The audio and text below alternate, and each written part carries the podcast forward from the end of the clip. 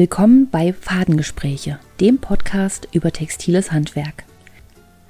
Heute geht es hinter die Kulissen von Pumora. Damit ich keinen ewigen Monolog mit mir selbst halten muss, hat sich Steffi von Embroidery Lover Steffi bereit erklärt, mich zu interviewen. Wir reden über die geschäftliche Seite eines Stickbusiness, wie ich zum Sticken gekommen bin und warum ich keinen Kreuzstich mag. Viel Spaß beim Zuhören. Hallo, liebe Anne. Hallo. Hallo, da sind wir ja wieder, Mensch. Wir Ja, lange nicht gesehen. Ich glaube, zwei, drei Wochen ist das jetzt her. Ja, wir hatten ja schon eine Podcast-Folge, also da hast du mich ja interviewt. Hm. Und nachdem wir fertig waren, habe ich noch lange über dieses Gespräch nachgedacht und dachte so, Mensch, jetzt hat die liebe Anne uns ein, so eine tolle Podcast-Folge beschert. Und jetzt kann sie selber vielleicht gar nichts über ihre ganzen Projekte erzählen. Sie ist doch unsere Stichqueen. Ich meine, keiner kennt so viele Stiche wie die liebe Anne. Und dann dachte ich, hm, schreibst du ihr jetzt mal, dass du sie vielleicht auch interviewen würdest, wenn sie das möchte? Ja, und dann äh, hatten wir letzte Woche kurz Kontakt. Und dann dachte ich, ach komm, ich frage sie jetzt endlich mal. Ja, weißt du, Hat Anne ja gesagt. Ja, das war auf jeden Fall eine Ja. super Idee, denn äh, so müssen unsere Zuhörer jetzt keinen Monolog von mir hören. Ach, Das hätten sie auch gerne gehört, aber so ist es vielleicht noch ein bisschen spannender. Nicht spannender, Ja. einfach interessanter. Ja, glaube ich auch. So, dann würde ich aber trotzdem sagen, dass du dich mal kurz vorstellst. Ja, ich bin Anne und ähm, bringe seit vielen Jahren jetzt äh, über Pumora Menschen das Sticken bei. Und das, ähm, ja, hat sich ganz natürlich eigentlich entwickelt. Ich bin ja schon äh, sehr lange dabei, ähm, mit textilen Handwerken rum zu experimentieren. Und in dem Moment, in dem ich dann angefangen habe zu sticken, war das dann, dass ich gemerkt habe, das ist es jetzt. Und zum Glück, zum Glück hat die Welt sich auch weiterentwickelt in die Richtung, dass Sticken auch interessanter für andere Menschen geworden ist, so dass ich nicht mehr ganz so alleine mich fühle und ja, jetzt dieses Gespräch haben kann mit euch. Ja. Wann hast du Pomora, ähm, also dieses, dein Blog gegründet? Wann war das? Das ist doch schon Das war. Im Dezember 2010. Ich hatte davor aber tatsächlich ähm, noch einen anderen Blog, der hieß Der Rote Faden. Und davor hatte ich Mhm. noch einen anderen Blog, der hieß Der große dunkle Wald. Und es hat sich eigentlich bei allen Blogs sozusagen immer um Textilien eigentlich und was ich so für meine Kinder gestrickt habe und so. Also es war vorher mehr so eine Privatsache so. Und mit Fumora war es dann, ähm, ja, dass ich das dann richtig als Geschäftsmodell sozusagen aufgezogen habe. Also schon echt lange, 13 Jahre. Ja. Respekt. Ja, danke. Wie bist du denn zum Sticken überhaupt gekommen? Also ich sag mal, in der Schule hatten wir ja auch so Kreuzstich-Lesezeichen oder sowas haben wir, glaube ich, gemacht. Da kann ich, ich kann mich noch ganz vage an den Raum erinnern, in dem wir das gemacht haben. Das war irgendwo im Keller. Und danach habe ich aber nie wieder, doch, doch, da kommen wieder traumatische Erinnerungen hoch. Da haben wir auch noch in Berlin gewohnt. Das heißt, ich war, glaube ich, in der dritten oder vierten Klasse oder so. Und das war in den Sommerferien. Und da war meine erste traumatische Erfahrung mit Kreuzstichen. Und zwar hatte ich von meiner Oma so ein ähm, Kreuzstichbild bekommen, äh, was so auf Stramin so drauf war und wo das Motiv so drauf gedruckt ist. Und du hattest halt diese tausend Wollfäden. Und Hm. ich weiß noch, ich saß dann am Ende mit meiner Schwester auf dem Bett in den Sommerferien und wir wollten vor den Sommerferien das dann noch fertig kriegen. Also ich habe es halt alleine angefangen und meine Schwester hat mir dann geholfen sozusagen. Und es war, glaube ich, A2 groß oder irgendwie so. Oh. Und wir haben es nie fertig gekriegt. Ich weiß auch nicht, ob wir das irgendwann mal ausgemistet haben oder irgendwas. Ich habe es dann auch nie wieder gefunden. Aber das war dann so der Moment, wo ich so gemerkt habe, nee, Kreuzstich und so zählen und so, das ist jetzt nicht so meins. Und ähm, genau, wir haben ja dann, äh, ich war ja dann im Mittelalterverein und da war es ja mit dem, dass man sich seine eigene Kleidung näht und so weiter. Und da wollte ich halt auch zum Beispiel, das hat, glaube ich, mit einem Beutel angefangen. Und das war aber auch so eine Zählstichweise, aber eben nicht mit Kreuzen, sondern so mit Strichen, so wie Gobelin war das so in der Art. Und ähm, da habe ich mir so eine kleine Tasche gemacht mit diesen Zählmustern. Und ich habe mich einfach nie getraut, so richtig mir ein eigenes Muster quasi auszudenken und habe immer erstmal von anderen Leuten sozusagen die Anleitung genommen. Und irgendwann ähm, habe ich mir gesagt, oh, ich würde eigentlich voll gerne mal das und das. Ich weiß nicht mehr, was das erste war, was ich mir selber ausgedacht hatte, dann sozusagen. Aber das war dann war dann so dieser Moment, wo ich gemerkt habe, hey, ich kann doch das, was ich zeichne, theoretisch nehmen. Aber ich hatte da noch so voll diesen ähm, Imposter-Syndrom sozusagen. Ich hatte halt das Gefühl, das, was ich zeichne, ist nicht gut genug, um das zu machen sozusagen. Und irgendwann habe ich dann einfach diesen Sprung gemacht und seitdem, ähm, ja, mache ich eigentlich hauptsächlich nur noch Sachen, die ich selber mir ausgedacht habe. Aber das war dann so der Moment. Und dadurch, dass ich halt vorher sehr viel gezeichnet und gemalt habe, war das halt auch ganz natürlich für mich, das dann als Stickbild sozusagen umzusetzen. Für mhm. mich halt erstmal nur, nicht als Anleitung. Und das war eigentlich so der Start, wo ich gemerkt habe, hey, Sticken ist eigentlich wie Zeichnen, bloß halt mit einem Faden in der Hand sozusagen. Ne? Ja. Aber du hast immer noch Kreuzstich gemacht, oder? Nee. Nee, also Ach, Kreuzstich habe ich ja, wie gesagt, ad acta gelegt, weil ich das gehasst habe damals. Ja, wie ich. und dann hatte ich, äh, wie gesagt, dann dieses andere Zählmuster-Dings da gemacht mit so historischen Mustern. Aber das hat mich auch so genervt, dass jedes Mal, wenn du dich verzählt hast, aber das ist schon eine halbe Stunde her gewesen und du kriegst es dann erst später mit, wenn du dann um die Kurve rum bist sozusagen. Das hat mich so genervt, dass ich dieses Freihandsticken auch heute noch immer noch am liebsten mag, weil ja. man jederzeit wieder was ändern kann, ohne dass du jetzt große Flächen wieder auftrennen musst sozusagen. Ja, ja Freihand. Man hat jede, jederzeit freie Hand und ja. kann alles wieder öffnen. Ja. Das beim Kreuzstück, ja, das ist wirklich kompliziert. Ne? Das ist mir jetzt gerade erst bewusst geworden, wie du das gerade gesagt hast, ja. dass du dann ja alle Kreuze auffehlen musst bis zu dem Punkt. Das ist wie mit dem Stricken ja quasi. Ja. Aber da kannst du noch die Masche vielleicht irgendwie noch so durchziehen, wenn man. Ja, also ich meine, kann man auch noch ein bisschen rumschummeln, aber halt auch nur begrenzt, ne? Ja, ja, krass. ja, cool. Also da bist du ja wirklich schon lange dabei und hast da schon ganz schön viel durch. Mhm. Ja, also quasi das erste Mal sticken, also jetzt außerhalb der Schule war dann quasi 2004. Mhm. Und dann hast du dir das auch alles selber beigebracht. Ja, also, also so. ich habe halt so alte Bücher gehabt, mhm. wo ich so ein bisschen geguckt habe, aber die waren halt wenig hilfreich irgendwie. Ja. Mhm. Und es gab so ein paar Videos und dadurch, dass ich ja in dieser Mittelaltergeschichte drin war, da gibt's halt, gab's halt ein, ein Forum, wo ich drin war. Ähm, und die hatten, also Flinkhand heißen die oder heißt sie. Und ähm, darüber hatte ich dann so die ersten Stiche gelernt. Aber das war dann, ging dann ganz schnell. Also dieser Lehrer in mir kam immer ziemlich schnell durch. Wenn ich irgendwie nicht wusste, wie was geht, habe ich halt versucht, das rauszufinden. Wenn jetzt irgendwie jemand anders eine Frage zum Beispiel mhm. hatte, dann habe ich versucht, das rauszufinden und habe dann damals halt meinen YouTube-Kanal nur deshalb erstellt, weil jemand anders, das war nicht mal wegen Sticken, das war wegen der Technik, die ich noch nicht mal kannte, also Nadelbinden. Und dann habe ich mir das irgendwie versucht herzuleiten und dann hat es funktioniert und dann habe ich ein Video davon gemacht und das war quasi mein allererstes YouTube-Video. Und das war auch recht viel geguckt damals, weil das halt so eine besondere Technik dann war letztlich. Gibt es das, das Video war... noch? Hm? Gibt es das Video noch? Weiß ich gar nicht. Kann ich ja, mal gucken. Ich glaube, gelöscht habe ich es nicht. Vielleicht habe ich es. Äh, ja, manchmal stellt man Sachen auf, weil ich kenne das, weil die, die Kamera einfach damals nicht, also heute sieht man nicht. Handtuch, alles, auf dem Handtuch aufgenommen, damit es nicht. Ja. ja, ja, das war ganz. Also damals war das alles ein bisschen anders und äh, wenn ich mir heute alte Videos angucke, dann denke ich, Alter, man kann kaum was erkennen, weil es einfach so pixelig ist. Damals konnte man es gut erkennen, aber heute erkennt man nichts. Mehr. Ja, ich finde, ich finde auch sowieso allgemein, dass es, ähm, es ist zwar schön, dass das immer weiter professionalisiert wird und dass es einfacher wird, schöne Videos zu machen, aber es setzt einen auch im Vergleich zu damals unglaublich unter Druck, dass ja. das alles perfekt aussehen muss irgendwie, ne? Kamera anmachen und einfach so ist, ist nicht mehr. Also nee. Fokus sollte schon an sein. das ist Minimum. Ja. Das Sticken für dich so einen emotionalen Wert, einen hohen, dass du sagst, ja, damit verbinde ich sehr viel, sehr viel Schönes? Hm. Also ich denke, also ich sticke sehr gerne, wenn ich was verarbeiten muss im Kopf. Also wenn es jetzt abseits ist von den Sachen, die ich für die Arbeit mhm. sozusagen mache.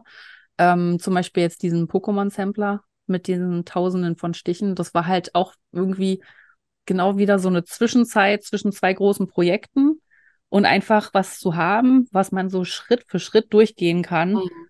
und wo du immer, auch wenn es nur ein kleiner Fortschritt ist, aber du siehst, dass sich was, was das dazugekommen ist, einfach ja. so, ne? Das, ähm, das ist schon auf jeden Fall ein großer Punkt, dass ich merke. Also wenn es nicht so ein Projekt ist, was schnell fertig werden muss, weil da habe ich dann dieses Entspannungsgefühl nicht so unbedingt, ne, weil ja Sticken einfach sehr, sehr lange dauert. Ähm, aber so allgemein auf jeden Fall. Also ich habe jetzt nicht unbedingt so eine große Verbindung jetzt irgendwie, dass mich das mit meiner Mutter verbindet oder irgendwie so. Also nicht, nicht so direkt, aber manchmal, also eine Zeit lang hatte ich so ein krasses Gefühl, dass dann halt so, halt, ich sticke jetzt und ich mache jetzt quasi das, was schon quasi vor tausend Jahren Frauen oder halt auch Männer gemacht haben. Und als ob einen das so verbindet mit so mit der Ahnen oder nicht mal mit den eigenen Ahnen jetzt unbedingt, aber einfach so mit Menschen, die halt einfach vor tausend Jahren oder vor 2000 Jahren gelebt haben. Und das finde ich schon irgendwie einen ziemlich coolen Gedanken, dass im Endeffekt selbst die Werkzeuge sind ja immer noch dieselben ja, teilweise. Ne? Auf jeden Fall. Hat sich nicht viel geändert. Ich finde es immer krass, wenn ich das so in Serien sehe, so in älteren oder in so Fantasy-Serien, wo man merkt, das spielt in einer es soll in einer sehr vergangenen Zeit spielen, mhm. äh, so bei Game of Thrones oder so, wenn, wenn da Sansa sitzt und ist da am Sticken und ja. denke ich mir, wow, also das wird eigentlich schon so viele Jahre verschönern Menschen damit Textilien oder auch ihre Wände, die haben ja so riesen Wandbilder früher ja. gehabt. Das ist einfach schon so ewig quasi machen das Menschen und geben diese Technik, so wie wir, in der modernen Art und Weise jetzt ja immer wieder weiter. Und die Stiche sind ja auch im Grunde äh, wahrscheinlich immer gleich. Es kommt ja. mal was Neues dazu oder manches wird nicht mehr gemacht, aber im Grunde genommen machen wir alle das Gleiche. Und wenn man da sieht, da steckt irgendwie jemand in so einer mittelalterlichen Serie, ich gucke eher die Serien, ich bin nicht so der Filmjunkie, dann denke ich immer so, wow, das wird schon so lange gemacht. Ich freue mich dann noch mal. Ich denke so, ah, da steckt jemand, ja. da steckt jemand. ja, das ist auf jeden Fall ziemlich cool. Ich glaube, so hauptsächlich äh, nur die Materialien ändern sich halt so über die Zeit, ne? Ja, aber selbst da, ich meine, ich denke immer, das ist Leinen ganz oft und äh, selbst ich stecke heute noch auf Leinen. Wahrscheinlich ist mein Leinen feiner und nicht schon 80 Mal durchgewaschen worden und das ist so ein Rest, sondern das ist halt ein neuer, frischer Leinen. Aber mhm. ja, aber so mit diese Nadeln und sowas. Gut, vielleicht haben wir bessere Baumwollfäden.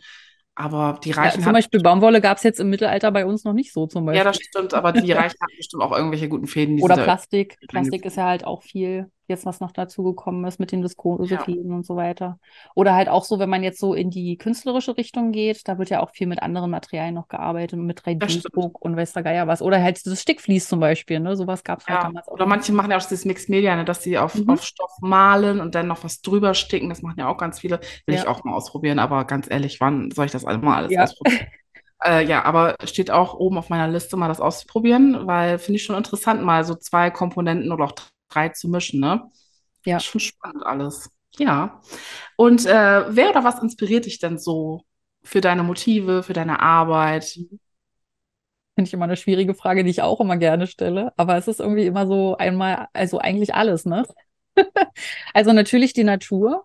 Und ähm, seitdem wir jetzt hier so direkt in der Natur wohnen und ich den Garten habe, gucke ich auch noch mal ganz anders auf die Sachen drauf, weil ich halt mehr von umgeben bin einfach. Also es sind jetzt halt nicht mehr nur die Zimmerpflanzen sozusagen, wenn man mal ein bisschen spazieren geht, sondern ähm, ich pflück total gerne Blumensträuße, weil ich, mhm. deswegen habe ich auch hier vier Schnittblumen zumindest versucht anzusehen, aber da ist natürlich wieder bloß die Hälfte gekommen. Aber einfach so zu sehen, wie so eine, dass man halt nicht nur ein Foto hat, was irgendwo im Internet ist von so einer Blume, da hast du ja bloß eine Perspektive drauf immer und mhm. irgendwann musst du dann halt verschiedene Bilder dann halt raussuchen. Und hier kann ich halt einfach mir eine Blume nehmen, kann die von allen Seiten mehr angucken, kann halt die auch in verschiedenen Stadien sehen. Wie sieht die aus, wenn die eine Knospe ist? Und ich bin halt ein sehr großer Fan von Realismus in der Hinsicht, ähm, dass ich, wenn ich jetzt zum Beispiel was zeichne, sehr gerne nicht nur diese, also nicht nur eine Blume zeichne, sondern diese Blume zeichne. Mhm. Also dass halt auch, wenn das Blatt größer ist und ein bisschen unsymmetrisch ist, dass ich das dann auch so zeichne und das nicht idealisiere. Aber wenn ich es dann sticke, also ich finde es im Sticken ist es wieder ein bisschen besser, wenn man es ähm, mehr stilisiert, weil mhm. es oft durch die Fäden nicht ganz so, also man hat ja dann mehr Linien und nicht so viel Flächen, die man macht, außer man macht Nad äh, Nadelmalerei. Ähm, da finde ich es wieder schöner zu stilisieren, aber halt wirklich einmal diesen ungefilterten Blick zu haben auf das echte Leben sozusagen und es dann von mhm. dort aus zu stilisieren und nicht. Äh, also eine Zeit lang zum Beispiel, immer wenn ich irgendeine Blumenstickerei gesehen habe, war für mich dann so, ja, aber wie viele Blütenblätter hat denn diese Blume wirklich? Oder die Blätter passen gar nicht zu der Blume. Also das ist doch eine Margarite, die hat ganz andere Blätter als das, was dort gemacht ist. Ne? Und das musste ja. ich für mich auch ein Stück weit dann ablegen, dass es halt einfach auch quasi so ähm, stilisierte Formen geben darf, die nicht nach natürlichem Vorbild gemacht werden, sondern das ist halt einfach Random Blume Nummer 10 sozusagen. Genau. Und äh, dass man das, dass es auch okay ist, dass man dann halt nicht diese gefiederten Blütenblätter hat, sondern dann eben die runden, obwohl die Blume normalerweise das gar nicht haben würde oder sowas. Ne? Mhm. Ähm, aber ich mag halt tatsächlich diesen natürlichen Stil auch beim Sticken sehr gerne. Ähm, aber der ist natürlich auch deutlich anstrengender zu sticken als ich sag jetzt mal, so eine Mischung aus Margeritenstich mit äh, Webrosen und Plattstichblättern und so weiter. Und es hat halt alles seinen eigenen Charme dann letztlich so, ne? Ja. Und ähm, ja. Und es gibt immer mal wieder so Stickerinnen, die ich auch gerade so am Anfang kennengelernt habe, wie zum Beispiel die ähm, Karen Barbet. Mhm. Ähm, und die nimmt sich immer einen Stickstich, auch oft so Zählstiche auch, ähm, und macht dann halt total coole Muster und die hat so ein richtig schönes Farbempfinden. Und äh, die gucke ich mir total gerne an. Und mhm. aber auch, ich, ich mache nicht dasselbe wie sie, aber ich finde einfach die Art und Weise, wie sie die Sachen auch fotografiert. Bei ihr ist es alles sehr bewusst konstruiert und kreiert. Und das finde ich total bewundernswert, weil ich halt mehr so der spontane Mensch bin. Und mhm. dann halt jemanden so als Gegensatz zu sehen, der auch was Ästhetisches schafft, aber eben von dieser Ordnungsseite her irgendwie, das finde ich äh, sehr bewundernswert. Naja, und dann gibt es halt natürlich viele Künstler, wo ich halt auch so denke, ah, das musst du auch mal ausprobieren und so, aber ja, Zeit und so. Was, mit der Zeit, das ist echt, also ja, interessant auf jeden Fall. Also es ist, findest du denn auch das Sticken sehr viel, also bei dir wahrscheinlich auch sehr floral? Also immer, was ich sehe, ist bei dir auch immer recht äh, floral. Echt? Ja. Also so immer so, also nee, nee, das meine ich jetzt nicht, aber so, wenn, wenn ich da mal was, also das Ding ist halt auch Instagram, ne? Hm. Äh, das haben wir gerade schon mal besprochen. Also ich finde schon, dass man viele Blumen bei dir sieht kann schon, also ich habe mich sehr, sehr lange gegen Blumen gesträubt, weil das für mich so dieser Inbegriff von der altmodischen Stickerei war irgendwie. Ja. Aber ich musste dann irgendwann auch einsehen, dass wenn ich, ähm, sag ich mal, was verkaufen möchte, dann muss ich ja. einfach das Motiv nehmen, was alle haben wollen. Und das ist halt meistens das Blumen. Blumen ne? Und deswegen ähm, baue ich halt vielleicht auch unterbewusst jetzt inzwischen welche ein. Also inzwischen mag ich auch Blumensticken mehr. Also ich habe so ein bisschen dieses ja. Klischee auch für mich abgelegt, weil letztlich ist es ja auch nur ein Vorurteil meinerseits äh, an der mhm. Stelle. Ne? Ähm, aber gerade am Anfang habe ich zum Beispiel mehr Blätter und Tiere und Schrift und so weiter in der Richtung gemacht. Aber ich habe dann auch gemerkt, die Blumen werden irgendwann kommen, also muss ich auch die Blumen akzeptieren sozusagen. Und jetzt, wo ich den Garten habe, das war nämlich ein ähnlicher Prozess, als wir hier den Garten dann hatten, dass ich halt am Anfang auch gesagt habe, nee, ich jeder Platz wird nur für Gemüse, nur für Sinnvolles benutzt. Aber so nach und nach haben sich dann die Rosen eingeschlichen und äh, manche Sachen waren auch schon da. Und irgendwann kam dann so dieser Moment, dieses, diese Schönheit in dem, dass es halt an und für sich keinen praktischen Nutzen, sondern einfach schön sein darf ohne ja. dass man jetzt einen Hintergedanken dafür haben muss, dass es jetzt irgendwie geerntet werden muss oder irgendwie sowas. Ne? Ähm, ich glaube, das war auch so ein Prozess, der in dieser Zeit stattfand, wo ich mich dann den Blumen auch in der Stickerei mehr geöffnet habe, dann letztlich. Hm. Das, was du gerade erzählst mit diesem, es muss einen Sinn haben, ich finde, mhm. das ist eine ganz große Sache. Ich glaube, wir sind ungefähr äh, gleich alt so. Also ich glaube ja. so. Ich glaube, das ist eine ganz große Sache in unserer Generation. Ich merke das auch um mich herum dass Leute ständig einen Sinn suchen, Dinge zu tun. Also mhm. Beispiel, was hat Sticken denn für einen Sinn, wenn ich es nicht verschenke? Du setzt dich hin und machst was, was dir Spaß macht, weil ja. wenn jemand gerne Aquarelle malt, dann malt er die auch und legt die in die Schublade. Und beim Sticken habe ich immer das Gefühl, da suchen die Leute so krampfhaft einen Sinn, warum mhm. sie versticken können. Und das habe ich auch öfters mal, dass Kunden mir schreiben, ach Mensch, ich finde das Motiv so schön, aber ich habe gar keinen Anlass. Und dann denke ich mir immer so, ich schreibe dann auch, stick es doch für dich, wenn du Bock hast zu sticken. Ja. Dann lass es unpersonalisiert und dann äh, personalisiert es später oder ne? Ja. Häng an die Wand oder was auch immer. Ich finde das so, aber ich finde es allgemein auch krass, dass meine Generation, ich beobachte das, wie gesagt, auch um mich herum, extrem immer einen Sinn in einem sucht. Also wie du gerade mit deinem Gemüsebeet, ja. da, es muss halt einen Sinn haben. Wenn ich schon dieses Beet mache, dann muss es halt einen, einen Sinn haben, dass ich das ja. später ernten kann. Aber es kann doch auch mal was Schönes sein, was man so für sich tut. Das finde ich einfach bei uns extrem. Also es haben meine, mhm. also bei meinen Eltern habe ich das Gefühl nie so extrem, dass die da überlegen. Meine Mutter sagt, da, da ist eine schöne Rose, die pflanze ich. Ist auch mir egal, ob da jetzt die Aubergine da eine weniger oder mehr, da muss eine Rose hin, so weißt du. Ja. Und das ist bei uns irgendwie nicht so, habe ich ja. so das Hast du das Gefühl auch so ein bisschen? Ja, das kann schon sein, dass man irgendwie so dem krampfhaft einen Tun. Sinn sucht, sein ja. eigenes Tun zu, ja, auch wenn man mal so rumsitzt irgendwie, mhm. habe ich ganz oft so das Gefühl, schlechtes Gewissen oder ja, dass Leute mir jetzt, oh, ich habe am Wochenende nur rumgesessen und ich denke mir so, ja, hast du doch verdient, hast die ganze Woche gearbeitet. Mhm. So, wenn meine Schwester mir erzählt, oh, ich habe Sonntag nur, wir sagen jetzt mal rumgepimmelt, ich habe Sonntag nur rumgepimmelt, dann denke ich so, ja, und du hast auch die ganze Woche hart gearbeitet. Du hast die ganze Woche gearbeitet. Du kannst ja. immer Sonntag auf der Couch sitzen und Netflixen. Warum denn nicht? Ja, Was ist ja. das Problem? So, und bei uns habe ich das Gefühl, so in unserer Generation ist das sehr extrem, dass man immer einen Grund sucht, warum man dies und das macht oder machen darf, um Ja, sich nicht schlecht zu fühlen. das Warum stimmt. ist das denn so? Ich verstehe das nicht. So, Hobby ist doch, Hobby ist doch schön, wenn man, wenn man sagt, man Ja, stickt ich meine, gerne. dafür ist ja auch ein Hobby da, dass man Ja, eben das ist so, ne? Genau, Ja. aber so diese, dieses Grundsuchen, ich habe gerade keinen Grund, was zu sticken, aber du hast doch Bock, dann stick doch einfach oder mal doch einfach. Ein Mhm. Ölmaler fragt auch keiner, sag mal, hast du gerade einen Auftrag? Der sagt, ich habe eine Vision, ich muss das auf die Leinwand bringen. Da, meine abstraktes Denken. Und dann malt er da drei Nächte und man denkt, wow, Ja, krass. stimmt. Da wird Ja, man noch, wird applaudiert und bei uns ist, nee, ich habe ja. gerade keinen Grund. Du Ja, auch wo du das Grund. jetzt in, in Perspektive setzt mit dem Malen sozusagen bei einem Künstler, äh, so ging es mir ja auch oft. Und wenn du das jetzt so formulierst, merke ich auch, wie unsinnig das einfach wirklich manchmal ist, wie man so denkt, halt so, naja, aber was mache ich dann damit sozusagen, ne? Was Ich meine, das, ähm, bei, bei einem Bild zum Beispiel habe ich darüber nie nachgedacht, weil ich ja auch viel, äh, wie gesagt, gemalt habe, auch so große Leinwandbilder und so weiter. Und da war es dann halt manchmal so, dann habe ich halt einfach morgens angefangen, das Ding zu malen am Wochenende. Und dann war ich dann halt abends dann fast fertig oder so. Da habe ich mir ja nie auf dem Weg irgendwie einen Kopf gemacht, ob, wo ich mir das jetzt hinhängen möchte oder so, sondern das musste dann einfach raus irgendwie, ne? Ja, aber Stimmt. Sticken habe ich das Gefühl, da wird immer nachgefragt, was mache ich denn damit? Mhm. Warum machst du das? Äh, Hä, was soll ich denn damit am Ende des Tages? Ja, wenn du eine gute Zeit hattest, da diese zehn Stunden, wo du das Bild gestickt hast, oder meinetwegen kürzer, länger, dann hast du zehn Stunden eine schöne Zeit gehabt. Dann ja. nimmst du das Bild, legst es in die Schublade und wartest, bis es wieder rauskommt. Oder du nimmst einen Nagel, schlägst es den, das Ding da in die Wand und hängst es dir an die Wand. Oder keine Ahnung. So, das finde ich voll schade Also beim Sticken. Zeit lang hatte ich auch oft viel Feedback gekriegt äh, zu diesen, ähm, wofür benutzt man das denn dann?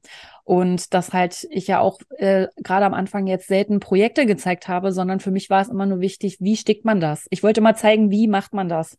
Mhm. Aber dass natürlich, dass natürlich dann dieses kommt, ja, und was mache ich dann damit? Das war für mich immer so irrelevant, weil ich habe mir das halt in eine, in eine Kiste gemacht und die schönsten Sachen, die habe ich mir dann halt immer an die Wand gehängt oder habe was draus genäht oder so.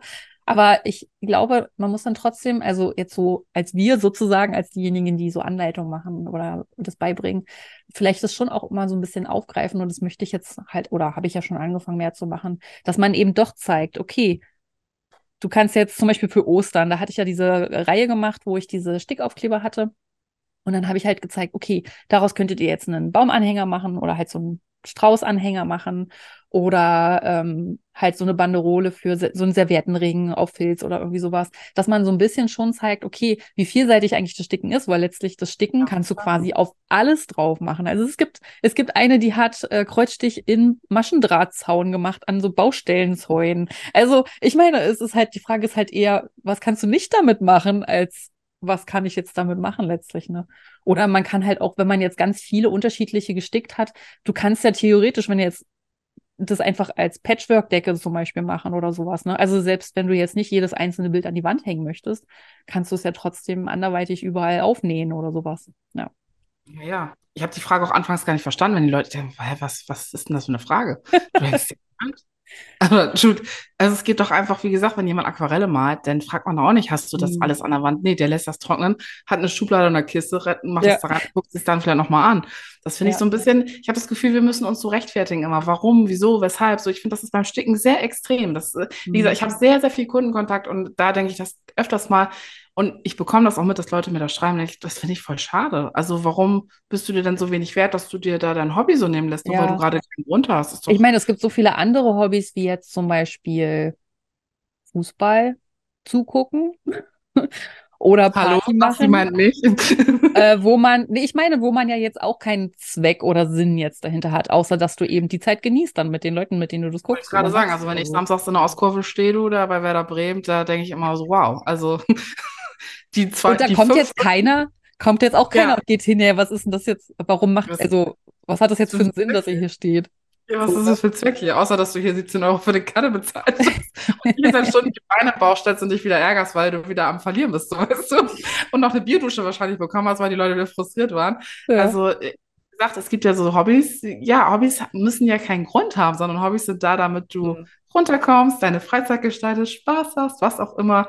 Ja. Äh, vielleicht auch deine Skills verbessert. Das ist ja auch äh, ganz oft. Mir schreiben auch oft Leute, hey, ich habe meine Skills verbessert. Das kriegst du bestimmt auch so, danke für den und den Ja. Tipp. Oder ne, dank dir kann ich jetzt das und das und habe das und das gemacht. Weil ich finde das halt so schade, dass man halt so einen Grund sucht. Also man muss doch für sein Hobby keinen Grund haben. Und da habe ich Ja. das Gefühl, da, das ist bei uns sehr extrem, dass das so ja, und ich habe auch schon oft überlegt, liegt das daran, dass Sticken quasi teuer ist wegen diesem Stickrahmen, weil der Stickrahmen ja relativ teuer ist. Ich finde, würdest du sagen, Sticken ist ein teures Hobby, so an Nein, sich? gar nicht. Also, ich auch nicht. Ich wenn ich jetzt das mal zum. Beispiel ans Nähen denke, Ja, da kauft ihr doch mal eine Nähmaschine mal eben. ja. Fehlt jetzt ich mal den Faden noch. Oder auch selbst jetzt beim Stricken, äh, da hast du ja auch die Nadel und halt das Strickgarn ist halt auch arschteuer letztlich, ne? Und Das ich finde, Sticken ist so günstig. Also ich meine, man muss ja, es gibt ja auch so viele, die halt äh, Stickgarn günstig abgeben, jetzt auf Kleinanzeigen oder halt auch selbst in der Familie, was ich alles an Körbeweise von Verwandten und von Freunden von Verwandten noch gekriegt haben, die dann halt einfach mal so dann froh waren, dass das noch jemand bekommt. Und da waren teilweise richtig krasse Sachen mit dabei. Also so richtig, so Importware sozusagen noch aus anderen, Ja. also aus Mexiko hatte ich einmal ähm, richtig Stickgarn mit dabei gehabt und so weiter. Das war dann, ich meine, klar, jetzt, äh, dadurch, dass ich ja jetzt nun mal im Osten wohne, war natürlich auch viel DDR-Garn mit bei, aber das ist halt ja alles, das ist alles kochbar. Das ist farblicht-echt, das ist alles top, ne? Also ich meine, das war ja nicht umsonst das Garn, was man benutzt halt damals. Und äh, Ja. wenn man jetzt nicht so wählerisch ist und mit Gelb und Orange klarkommt, kann man das zumindest auch zum Üben dann halt einfach bestimmte Sachen nehmen, ne? Ja. Mhm. Ja, Nee, also ich finde, Sticken ist überhaupt gar kein teures Hobby. Es ist ich halt auch nicht teuer. man kann es natürlich so teuer, wie man möchte, machen, aber man kann es auch so Ja, günstig, wie man möchte, machen letztlich.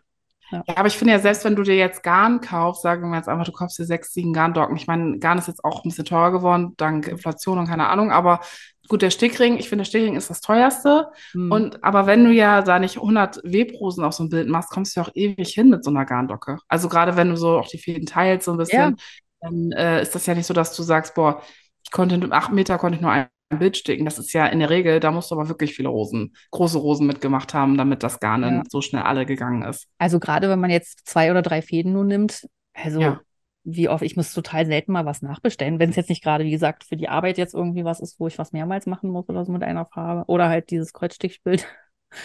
Aber das ist halt, je dicker der Faden, der benutzt wird, desto mehr verbrauchst du dann halt, ne? Und wenn du ein Ja, bisschen aber auch, aber auch, ja, aber auch wenn, finde ich, ist das immer noch vollkommen im Rahmen. Also Ja, gut, man kann jetzt auch diese Billig-Garne und so kaufen, aber ja, raten wir natürlich von ab, aber das im Endeffekt, nicht auch glaube ich. Aber im Endeffekt ist es so, wenn du dir jetzt so einen Markengang kaufst von DMC, Anko oder meinetwegen auch Rico, dann äh, ja, kommst du da schon gut mit hin. Also das ist, auch wenn das 1 Euro, ich weiß nicht, 70, 80 kostet, 1,85 glaube ich kostet DMC jetzt aktuell, Ja. dann ist das nicht so, dass man das so einmalig hat Hm. und dann nicht mehr benutzen kann, sondern da hast du schon ordentlich was von, finde ich. Ja. Und da finde ich es auch besser, wenn man äh, sich entweder so ein Paket, was so zusammenpasst, oder sich halt wirklich für jedes Projekt dann einfach die paar Stränge dann zusammensucht, die man braucht. Dann hat man nicht immer, man muss ja nicht gleich die ganze Farbpalette kaufen, das wäre ein bisschen exzessiv.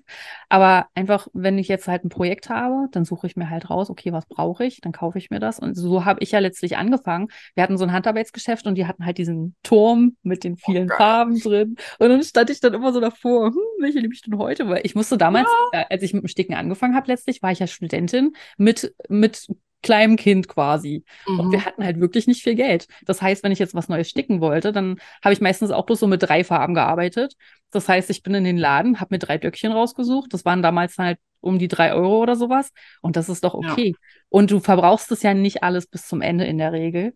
Und Nee. dann hast du eben beim nächsten Mal, dann, wenn du wieder drei kaufst, hast du dann halt sechs Farben zur Auswahl, ne? Genau. Und ähm, ich glaube, wenn man halt immer alles gleich auf einmal so viel haben möchte, ich glaube, das ist dann das, was dann so teuer wird. Aber letztlich, Ja. Vor allem weiß man ja auch gar nicht, macht das Sticken einem jetzt wirklich Spaß. Also man, Mhm. das reicht ja, wenn man ausprobiert, dass man erstmal sagt, man kauft drei, vier, fünf Farben ja. und dann erhöht, man hat jetzt so ein, gleich schon so ein fertiges Projekt, sage ich mal, wie bei unseren äh, Kids, die wir hier alle anbieten, dann, äh, Mhm. ja, dann ist es ja meistens ein bisschen mehr. Und da hat man aber auch ein konkretes Ziel. Man weiß, Ja. okay, am Ende des Tages wird das und das bei rauskommen, aber wenn man jetzt selber erstmal guckt, ja, ich gucke erstmal, dann reichen ja drei, vier, fünf Farben Genau. maximal. Und dann guckt man erstmal. Und wie gesagt, bei eBay Kleinanzeigen und so. Und wenn man in der Familie fragt, da kann man echt noch gute Schn Schnäppchen machen. Also, äh, weil das Garn wird ja auch in der Regel nicht, soweit ich informiert bin, nicht schlecht. Also, Nee, wenn du es jetzt nicht gerade in einer Plastetüte mit vier Weichmachern in der Sonne liegen Genau. gelassen hast, dann, dann ist es eigentlich. ja, oder halt da eine Motte drin war, die da halt zerfressen hat, Ja. aber ansonsten passiert da ja nichts äh, mit Mhm. diesen. Ja, und gerade selbst wenn es jetzt nur ein Stickrahmen ist und Nadeln oder sowas. Ja, Ne? und ich finde auch gerade nochmal zu diesem Thema, ja, man sucht einen Sinn, wenn man jetzt sagt, ja, die Stickringe sind mir zu teuer, ja, dann kann man ja den Stoff einfach ausspannen, legt das Projekt dann erstmal irgendwo geschützt rein, rein äh, ne, und dann äh, nimmt man den Stickrahmen und verwendet ihn einfach wieder, bis er dann seinen Auftritt hat. Man kann die Stickrahmen schon ein paar Mal benutzen, ohne dass die halt oben komplett äh, verbeulen, sage Ja. ich mal. Man da ein bisschen Also ich sag mal, wenn es jetzt, äh, wenn es jetzt quasi darum geht, dass man es im Stick, man muss es ja nicht im Stickrahmen an die Wand hängen. Also ich habe zum Genau. Beispiel drei Stickrahmen, die benutze ich für jedes einzelne Stickbild, wenn ich sticke. Und die Mhm. werden halt einfach nicht an die Wand gehängt. Und ja, ich habe genau. halt einige Stickereien, die sind im Bilderrahmen halt drin. Und das sieht halt auch schön aus. Also es wirkt halt, auch manchmal denke ich mir so, klar, das ist natürlich eine ganz eigene Optik, aber ich habe mir jetzt hier zum Beispiel meine Bilderwand neu gemacht und da habe ich jetzt halt überall viereckige Rahmen und dann habe ich da irgendwie versucht, noch meine runden Stickrahmen unterzubringen. Mhm. das sieht einfach nur blöd aus. Ja. Jetzt muss ich mal gucken, äh, ob ich meine Stickerei vielleicht einfach auch noch in so kleine Rahmen ähm, einbinde sozusagen und das aus, die aus den Stickrahmen rausnehme. Aber es gibt halt, also ich sag mal, wo ein Wille, da ist auch ein Weg in der Regel. Also Auf jeden Fall. vom Prinzip her brauchst du bloß einen Stickrahmen. Genau. Und Und dann ein Rahmen geht ja auch anders. Ja. Genau, und dann ein Rahmen geht anders oder man wartet dann drauf, bis man dann wieder irgendwie sagt, ja, jetzt hätte ich gerne nochmal zwei neue Rahmen oder zwei Größen. Es reicht ja auch, wenn man eine Größe erstmal hat. Ja. Man kann das ja auch wieder umschieben oder ja, man schneidet dann halt den Stoff größer zu. Mhm. Muss man halt gucken, wo man dann da halt spart. Aber wie ihr seht, es gibt auch Möglichkeiten beim Sparen und wie gesagt, Anna und ich, wir finden, Sticken ist nicht so teuer. Nee. In der Regel. Also, Also ich finde, das ist eins der günstigsten Hobbys überhaupt, ehrlich gesagt. Finde ich auch. Und man kann es überall machen. Man braucht keine Ja. Maschine, kein Strom, kein gar nichts. Ja. Na, siehst du. So, ähm, was ist denn dein allergrößtes und krassestes Projekt, was du bis jetzt so gestickt hast? Das steht da hinter mir. Da. Ja. Okay, ihr könnt es gerade nicht sehen, aber es sieht sehr Es- krass aus. Es ist äh, einmal ein Meter und es wird komplett mit Kreuzstich voll gemacht, meiner Lieblingsstichart. Nicht. Hm.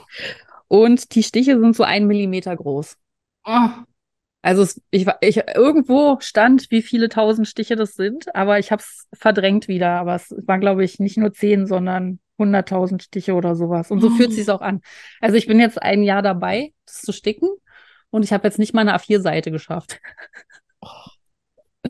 Aber wie gesagt, das ist so mein mein Anti-Stress-Projekt so ein bisschen. ist das ein spezieller Stickrahmen oder ist das, ähm, ihr könnt das gerade nicht sehen, das ist so ein quasi ein, Ja, das ist so ein. Rollrahmen. Ach, das ist ein Rollrahmen. Also, Ja, also du hast halt quasi wie so ein Viereck und die Seiten sind fest.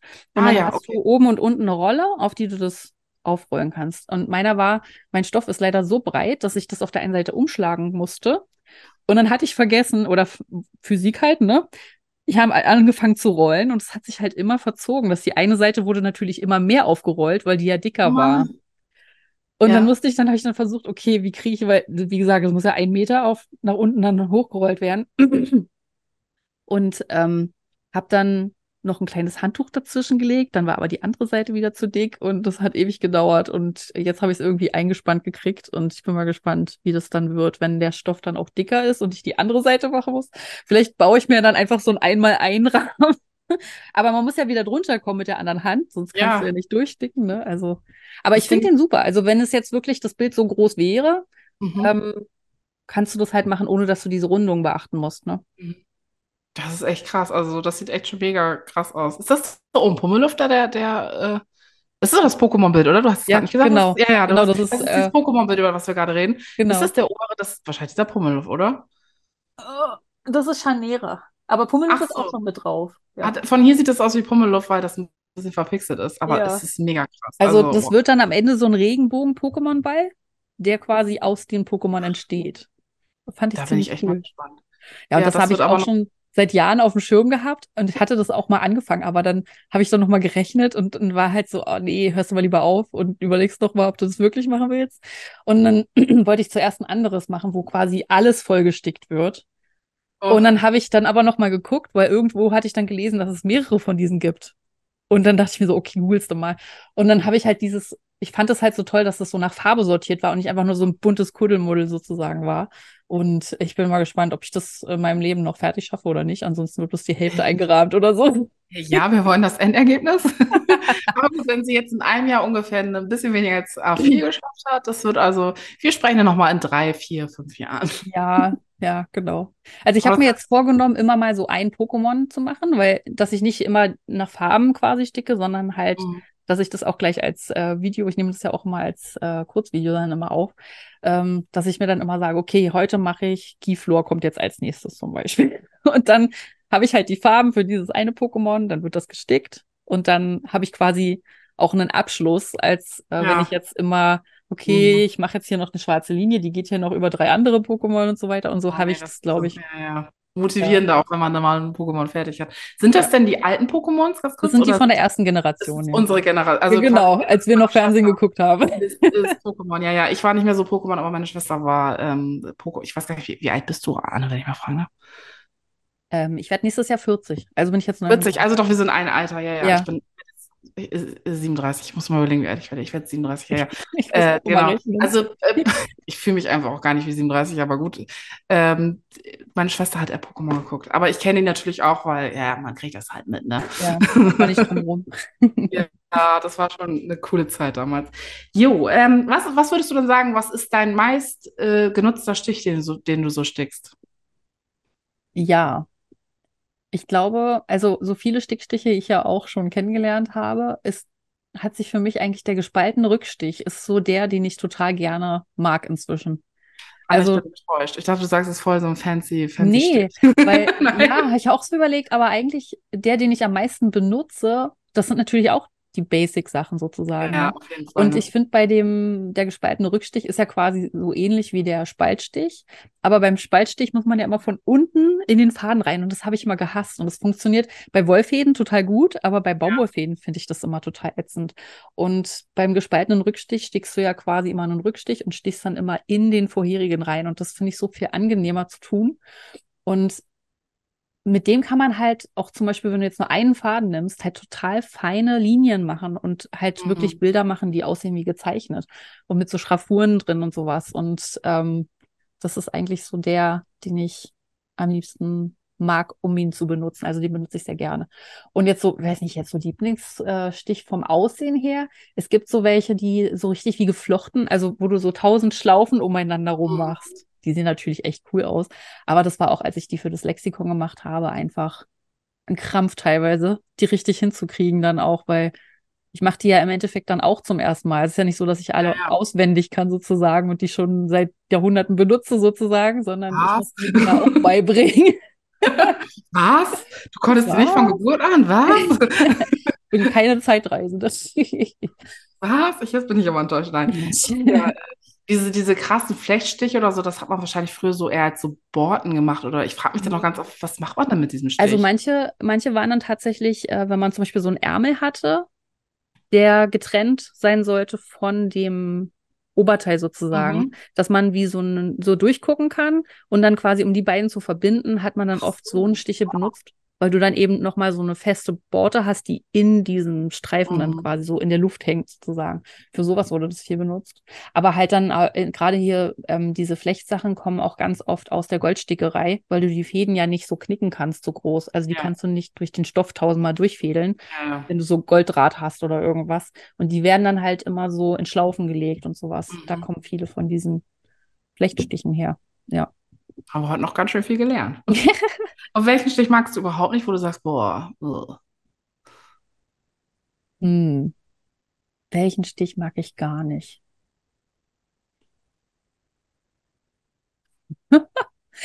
ähm, warte mal, wie heißt er denn? Nee, nicht der Wabenstich.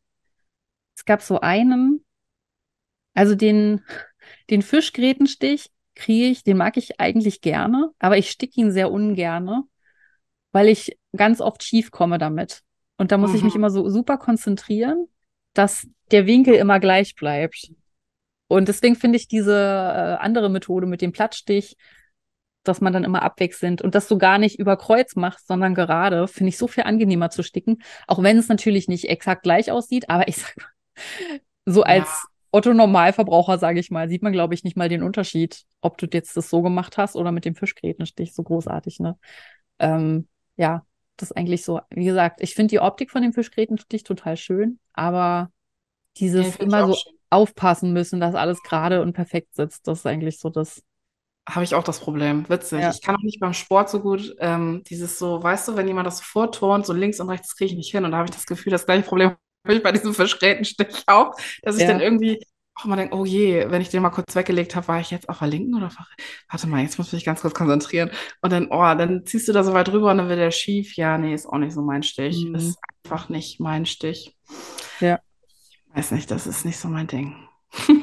Aber Ja. jeder, was, wel, also was würdest du sagen, welchen Stich finden, wenn du Leuten das Sticken so beibringst, in Workshops oder so, was, wo haben die am meisten Probleme? Was ist das bei dir? Was das Probleme? Äh, meistens tatsächlich beim Kettenstich, wegen der Schlaufe. Ich weiß nicht warum, weil für mich ist das ganz ähm, schon immer überhaupt gar kein Problem gewesen. Ja. Aber irgendwie, also ich, da, dadurch, dass vielleicht der Faden zu locker drauf liegt und der nicht so straff gehalten wird, oder ich, ich weiß es nicht warum, aber es gibt viele, die mit dem Kettenstich Probleme haben, beziehungsweise mit dem Knötchenstich natürlich auch. Deswegen nehme ich den Knötchenstich zum Beispiel bei Anfängerkursen auch gar nicht mehr mit rein, weil ich mir Echt? oft denke, dass es zu entmutigend ist, wenn das nicht sofort klappt dann.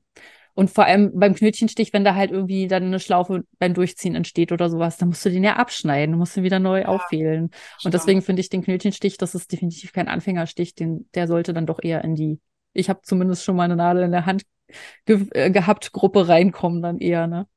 Ja, ich Ja. glaube, das war beim Stegleitfahren auch ganz weit unten, wenn ich mich Mhm. jetzt irre.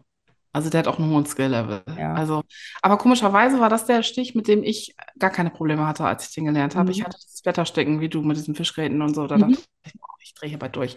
Das war nicht so mein Ding. Also, Aber der Stich, der, den alle immer sofort lieben, ist die Webrose. Ja, weil es sieht halt einfach immer auch. gut aus und, Der er, und, und der ist halt auch nicht schwer zu machen, so, ne? Also ich weiß nicht, wie das, also ich habe ab und zu mal eine Kundin, da siehst du, oder einen Kunden, da siehst du, der hat jetzt angefangen, das erste Mal, der hat auch Mhm. vielleicht die Anleitung nicht ganz befolgt. Die erste Rose ist nichts geworden. Und da hat er das selber gesehen und denkt, oh nee, die zweite Rose, da gucke ich jetzt vielleicht doch mal eben ins Video rein. Ja, Und dann siehst du, okay, jetzt findet da eine Verbesserung statt. ja. Aber das ist ganz selten, dass Leute, sage ich mal, dieses Ding versauen. Also das ist wirklich, da musst, also da musst du wirklich gar keine Anleitung lesen, Hm. um das halt, weil man halt einfach nur webt. Manchmal sehe ich, dass es sehr locker gewebt ist, wird bei dir Ja. auch so sein. Oder ich sehe, dass die Leute am Ende diese, diese Schenkel, sage ich da mal zu, nicht abgedeckt haben. Das ist so.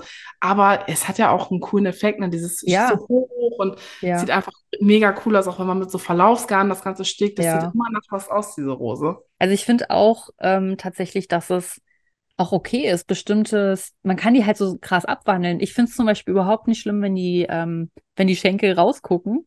Bei Ja, mir heißt es immer Speichen, weil es für mich wie so ein Rad ist. ja, ja. Wenn die rausgucken, weil das ja auch quasi die ähm, Kelchblätter sozusagen sein könnten Ja, das von der stimmt. Blume. Das stimmt. Ähm, ich hatte zum Beispiel auch mal eine Variation gemacht, da habe ich quasi statt der Schenkel, also statt nur einen geraden Stich zu machen, ähm, einen Margaritenstich einen sehr langen gemacht habe. Und dadurch hast du dann halt diesen Blättereffekt wieder, ne?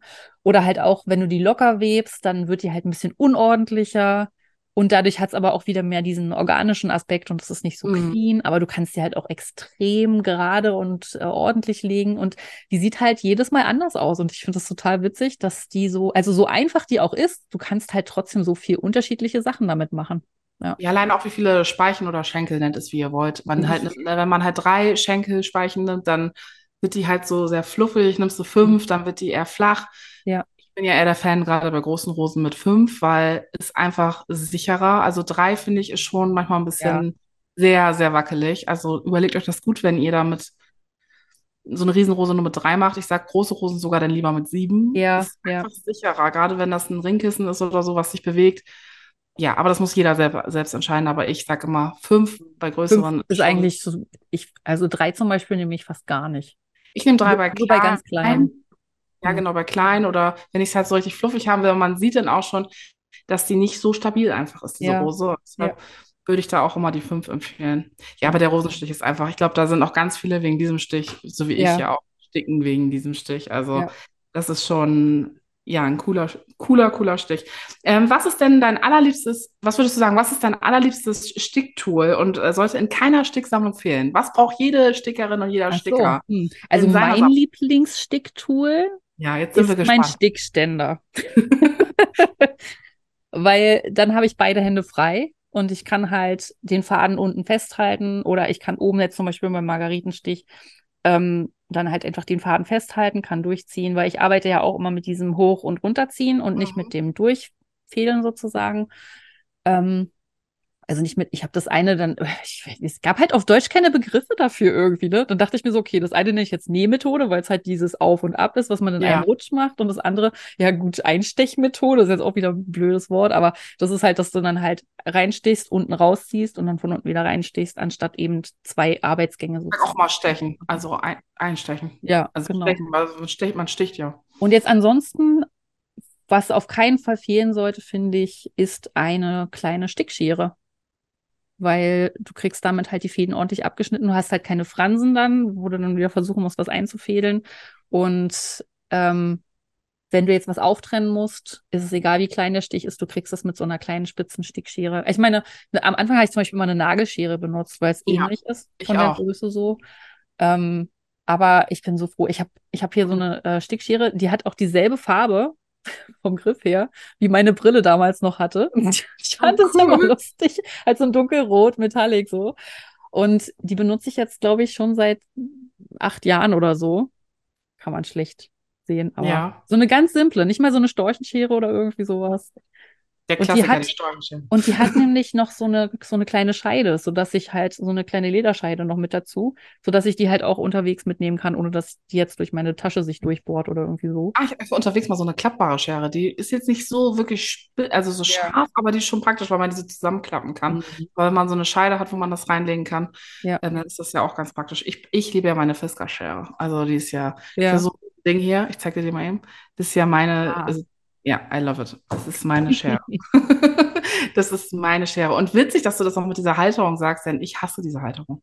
Ich hasse Ja. das. Echt? Das ist der Horror, ja. Ja. Wenn ich, Ja, man ist ein bisschen unflexibler so, ne? ich ha- genau, weil ich bin so, ich, ich muss das viel wenden und drehen und keine Mhm. Ahnung. Und ich habe ja auch so immer diese, diese äh, winzigen Mini-Motive, sage ich mal. Ja. Und äh, wenn ich da so gebunden bin, also beim Videotutorial-Film, denke ich immer so, oh, jetzt ist es wieder soweit, du musst das Ding einspannen. Scheiße.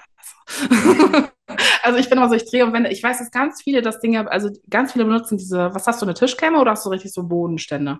Nee, ich habe äh, einen, die sieht auch aus wie eine Fischklemme, aber du hast halt so einen Ständer zum Hinstellen. Das Ach heißt, so. ich kann ihn bewegen, Mhm.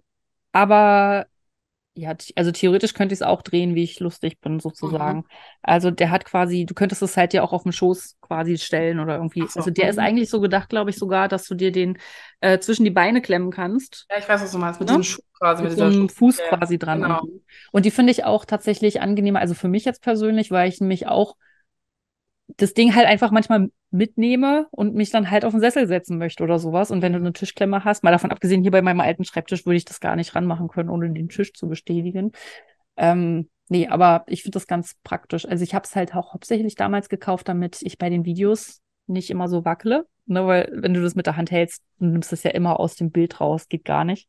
Gar nicht. Aber was ich dann gemerkt habe, war, dass ich mit der linken Hand halt keine Krämpfe mehr gekriegt habe, weil wenn ich halt viel mit der Hand quasi gestickt habe, dann habe ich halt immer die linke Seite mit der linken Hand immer so dolle festgehalten. Und das hat sich total geändert. Und die andere Sache noch, wenn ich es auf den Tisch stelle, dass ich einfach eine ganz andere Körperhaltung habe beim, Mhm. beim Sticken. Und das war dann wirklich so, wo ich gemerkt habe, ja, okay, vielleicht sollte ich lieber den Stickständer benutzen. Ja, ich weiß nicht, ich bin Fan von, aber ja, dieses Ding zum Draufsetzen habe ich mir zuerst gekauft und habe nicht gerafft, dass das zum Draufsetzen ist und dann wackelt der doch so. Ja. Und äh, dieser, dieser Fuß. Und Ja. da habe ich dann immer mit so K äh, Kleberknete, kennst du das? Dieses Ja. äh, Butterfix oder wie das heißt, habe ich mir dann immer an den Tisch geklebt, damit das Ding nicht so wackelt. Und ich dachte, so, was ist das für ein Scheißteil? ey? Also ich habe so ein ganz schweres Buch, das ist ein Handarbeitsbuch von vor über 100 Jahren. ja, und das gut. stelle ich immer als Beschwerer drauf. Und ich denke immer so, ja, Marie Dilmont hilft mir heute wieder, um mein Buch zu, äh, um mein Dingen zu sticken. Und das finde ich immer irgendwie lustig. Ja. Ja, aber es ist witzig, ne? Aber viele Kunden schreiben mir auch, dass sie dieses Ding niemals mehr hergeben würden. Hm. Und ich denke mal so, ja, dann viel Spaß damit. Ich hasse das Teil. Also ich habe auch alle wirklich, ich habe alle Ständer durch und ich komme nicht klar damit. Also ich bin, äh, ich, für mich ist nur wichtig, dass ich meine Arme abstützen kann. Also ich Ja. habe extra so einen Stuhl, wo ich mal, also ich sticke auch ganz selten noch auf der Couch, weil das danach, ich habe immer Nackenschmerzen. Also Hm. Ich versuche immer meine Arme abzustützen und seitdem ich das raus habe, äh, Ja. ist das Ding auch wirklich nur noch, wenn ich Tutorials filme. Das werde ich mich oft gefragt, ja, aber du benutzt es doch mal zum Filmen. Ja, genau, ich benutze das zum Filmen für Instagram, aber wenn ich sticke, benutze ich das nicht. Aber das Ja. ist ja auch, jeder hat das ja auch anders, ne? Ja, auf jeden Fall. Ja. Ähm, hast du denn schon mal ein Projekt gehabt, was so richtig in die Hose gegangen ist, wo du dachtest so, boah, Mist, das ist nichts geworden? Habe ich echt drüber nachgedacht. Und es gibt bestimmt welche, an die ich mich jetzt einfach nur nicht dran erinnern kann, weil ich sie verdrängt habe. Aber ich weiß, einmal gab es eins, da habe ich mit ähm, Acryl auf Stoff gemalt. Und da habe ich so ähm, halt Acrylfarbe auf der einen Seite Stoffhälfte so verteilt, also so richtig dick. Und habe das dann Mhm. so gefaltet und wollte dann quasi dann das so aufmachen, sodass es dann diesen Spiegeleffekt hatte. Und da Ah. wollte ich dann was drüber sticken. Mhm. Nun war aber das Problem, dass Acrylfarbe hart wird. Stimmt. Und es war, es war halt wie so ein Splatter-Effekt sozusagen. Du hattest halt diese, du hattest Ja. dann halt einfach Stellen, durch die du nicht wirklich durchgekommen bist. Aber natürlich, ne, Fingerhut an und durch. Aber das war so bescheuert. Und ähm, das hat mir dann am Ende auch nicht so wirklich gut gefallen, weil das war dann auch wieder das Problem, dass der Kontrast dann wieder zu doll war, weil das halt, ich habe dann halt so eine dunkle Farbe auf einem hellen Stoff und dann war der Kontrast so krass schon, dass dann das, was ich drüber gestickt habe, dann quasi, es hat halt alles um die Aufmerksamkeit des anderen sozusagen gekämpft. Und das hat dann einfach nicht so gut funktioniert. Und es war halt auch richtig anstrengend zu sticken. Aber ja, so die Idee war eigentlich ganz cool, aber ich hätte einfach äh, das richtige Material dafür nehmen können. Also einfach eine Textilfarbe, ne? Und nicht so dicke Acrylfarbe, die Plastik halt ist. Ich schreibe es mal auf, weil ich habe ja nochmal dieses Mixed Media Projekt, also Acrylfarbe ist Nee. raus. Ich glaube, Also höchstens danach, nach dem Sticken. Ne? ja gut, aber ich glaube, die meisten benutzen ja auch mal diese Aquarellfarbe. Wahrscheinlich genau. Also ich glaube, also äh, Stofffarbe ist tatsächlich das Beste. Mhm. Hattest du denn, wenn du, als du das geschickt hast, das Gefühl, dass auch dieses, das habe ich nämlich immer so Angst vor, dass da dieses Acryl in die Baumwollfäden, dass dann Mhm. da so, also das war wirklich fest auf dem Ja. Stoff. Na, es Oh. ist ja quasi dann getrocknetes Plastik. Das, das ja. löst sich ja nicht mehr. Nee, nee. Ja, das stimmt. Hm. Nächstes Mal nimmst du Öl. Da muss ich ja erstmal drei Monate warten, bis es getrocknet ist. Ja, eben nicht. Du sollst das ja durch das nasse Öl Ach ziehen. so, na, das macht bestimmt richtig Spaß. Das macht schon richtig Spaß. Vor allem für die Hände und alles ist so glitschig. Ja. Und Bestimmt alles hängt deiner schönes, Kleidung. schönes Ergebnis. Ja. Du verkaufst du das für eine Trillion Triade. Das Ja, ist der neue Van Gogh. genau. So, ähm, was machst du denn beim Sticken nicht so gerne? Also welchen Schritt, wo du denkst, oh nee, jetzt, oh, bei mir ist ja Zahlensticken, aber bei dir, wo du denkst, oh, pff, gar keinen Bock jetzt drauf. Oder äh, macht nicht so viel Spaß, gar keinen Bock, äh, Ja. glaube ich. Ne, Also aber eigentlich ist es immer dieses Beenden, das dann halt Mhm. alles rausnehmen, eventuell nochmal sauber machen, weil ja die Kanten manchmal dann auch ein bisschen schmuddeliger werden, gerade wenn es jetzt so ein Projekt ist, was sehr lange gedauert hat. Dass wenn du das dann rausnimmst, musst du es ja wieder bügeln. Manchmal vielleicht ein bisschen wenigstens auswaschen oder irgendwie was. Und dann halt das Einrahmen und das Fertigmachen. Und klar ist man dann froh, wenn es dann gemacht ist, aber das ist immer so, okay, ich bin jetzt fertig mit Sticken, der Spaßteil ist vorbei und dann landet es jetzt erstmal in dieser Kiste, damit ich mich um den Rest nicht kümmern muss. Und dann irgendwann dann so beim Umräumen oder wenn ich irgendwas anderes suche, ah, cool, das hast du ja auch irgendwann mal so gemacht. Also ich habe, ich habe, wie gesagt, ich habe halt so, ein, so dicke Kisten, wo ich auch für den Blog habe ich ja auch viele Sachen einfach gestickt, um halt Mhm. eine Technik auszuprobieren oder sowas. Und dann gucke ich dann manchmal durch, weil ich irgendwas suche, um nochmal ein Foto zu machen oder sowas. Und dann bin ich manchmal, das habe ich gestickt. Ich kann mich gar nicht mehr dran erinnern. Also, ist das von mir? ja, weil ich gerade am Anfang so Phasen hatte, wo ich extrem viel gemacht habe und auch extrem viel Unterschiedliches. Und dann habe ich dann einfach schon gar nicht mehr im Kopf, dass ich da mal da was gemacht habe, irgendwie in der Richtung, ja. Ich finde es immer krass, wenn man so seine ersten Bilder sieht und dann so, wie man heute steht, da denke ich so ganz auch so, oh. Also, Also, es ist schön, das- aber es ist heute gut. und Man hat seine Skills halt auch verbessert, ne?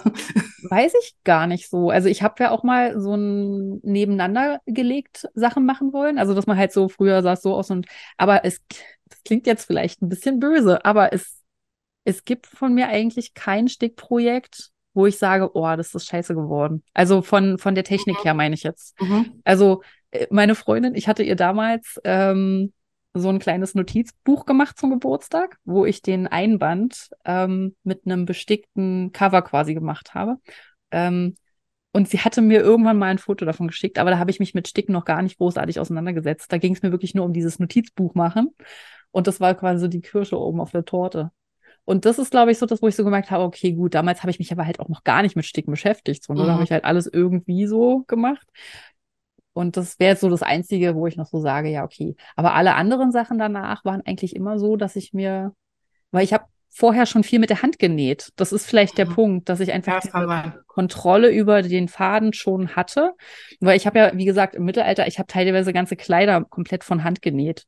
Und deswegen das mit der Stich, mit der, mit dieser, dass die, die äh, Spannung reicht und dass der Faden gerade ist und so weiter, das hatte ich alles schon in der Hand drin sozusagen. In, in, Ja, ja, in der das Muskel- war, was wir dann noch gelernt haben quasi. Mhm. Also ich muss auch sagen, so, ähm, also bei mir ist es jetzt nicht ganz so extrem, dass ich, also manche, manche zelebrieren das ja richtig so, dieses, ja, so habe ich früher gestickt und so habe ich heute gestickt. Ja, Aber so bei manchen so gerade, was ich so für mich selber gestickt habe, so äh, nach anderer Anleitung, dann denke ich jetzt auch so, gerade weil es auch so eine stumpfe Anleitung war, hätte ich heute, würde ich heute ein bisschen anders machen oder mit weniger Ja, Fäden sticken ja. oder so, ne? Aber so, was du schon sagst von der Technik her, also ich habe nicht ein Bild, wo ich heute denke, mh, also ja, es das gibt keins, wofür ich mich jetzt schämen würde oder Nee, das so. ist bei mir auch nicht. Also das muss ich Ja. auch sagen. Also gerade so was, was für andere, da gebe ich mir immer sehr viel Mühe und bin auch sehr perfektionistisch und ähm, ja, versuche das immer gut zu machen. Aber ja, das ist, äh, ja, ist bei mir ist auch nicht so krass. Aber so, was ich für mich selber anfangs gestickt habe, weil du schon sagst, mit diesem lockeren Faden und dass es nicht so Mhm. gleichmäßig war. Also meine ersten zwei, drei Bilder, die sehen schon nicht wild aus, aber das würde ich jetzt niemandem mehr geben. Also das würde Ja. ich jetzt nicht. Gut, meine Mutter würde es vielleicht nehmen, weil sie meine Mutter ist, aber die nehmen ja immer alles. Und sie hat auch heute gefragt, wo, äh, wo, wo, wo kommt das überhaupt hin? Kann ich mir das überhaupt hier alles anhören, was du da so erzählst? Ich sage, ja, dann muss ich mal nachfragen, ob, ob du dir das anhören kannst, Mama. naja, auf jeden Fall, äh, ja, ja, es gibt jetzt nichts, wo ich denke, oh, dass das Bild jetzt da in der Wohnung hängt, so ein Mist, ey. Also das habe ich auch in dieser Art und Weise nicht. Aber manche zelebrieren das ja so krass. Ja. Hätten wir uns vielleicht früher dummer anstellen müssen. ja, oder wir, haben, wir hatten einfach Naturtalent. Vielleicht haben wir es auch einfach schon verdrängt und haben es niemandem gezeigt und dann haben wir es auch aus Ja. Oder alle denken gerade so, äh, nee, ihr beiden steckt richtig schrottig. Was, was redet ihr gerade? Sag mal, Anne, wie bist du denn auf die Idee mit diesem Sticklexikon eigentlich gekommen? Diese ganzen Stiche, also das ist ja der Hammer. Da müsst ihr, also falls ihr das noch nicht kennt, äh, da müsst ihr mal reingucken. Es gibt Stiche, wo ich mir dachte, als ich die bei Anne gesehen habe, dachte ich so, WTF? Was ist das für ein Stich? Wo Ja, der Das her? denke ich mir Also- aber auch oft. Ja, ähm, wir müssen mal vielleicht kurz, es gibt ja diese Basic-Stiche, ne? Ähm, ich benenne ja auf Englisch, aber ich sage mal auf Deutsch so Rückstich, Rosenstich, Vorstich, wie nennt man die? Äh, Satin Stitch? Ich kenne die gar nicht auf Deutsch. Klatschstich. Klatschstich, genau. Also halt, diese, Ja. das sind so diese Basics, sage ich mal, ne? Und dann gibt's halt diese verrückten Stiche. Und da, Ja. wenn ihr einen verrückten Stich sucht, Anna hat eine alle. Menge von, ja. Also ich hatte damals auf Pinterest mal, als ich mit dem, das war auch noch relativ am Anfang, als ich dann mich intensiver mit dem Sticken beschäftigt habe, dann einfach auch. Da hatte ich auf Pinterest mal was gesehen von der Webseite, die hat auch schon so ein Lexikon quasi gehabt, Mhm. das aber auch noch so aufgebaut sozusagen. Und da habe ich mir so gedacht, okay, ich sticke jetzt einfach mal alle, um mal ein Gefühl für dieses ganze Thema so zu kriegen. Und habe das dann auf meinem, also ja, eigentlich vom Prinzip her habe ich es nur nachgemacht letztlich, was jemand anders gemacht hat. Aber ich meine, klar, man denkt sich die Stiche ja nicht alle aus Nee, letztlich. Ne? ja, Ich meine, ja. äh, im Endeffekt haben alle, die sowas machen, mehrere Bücher, wo man eben guckt, wie wird sowas gemacht oder so, ne?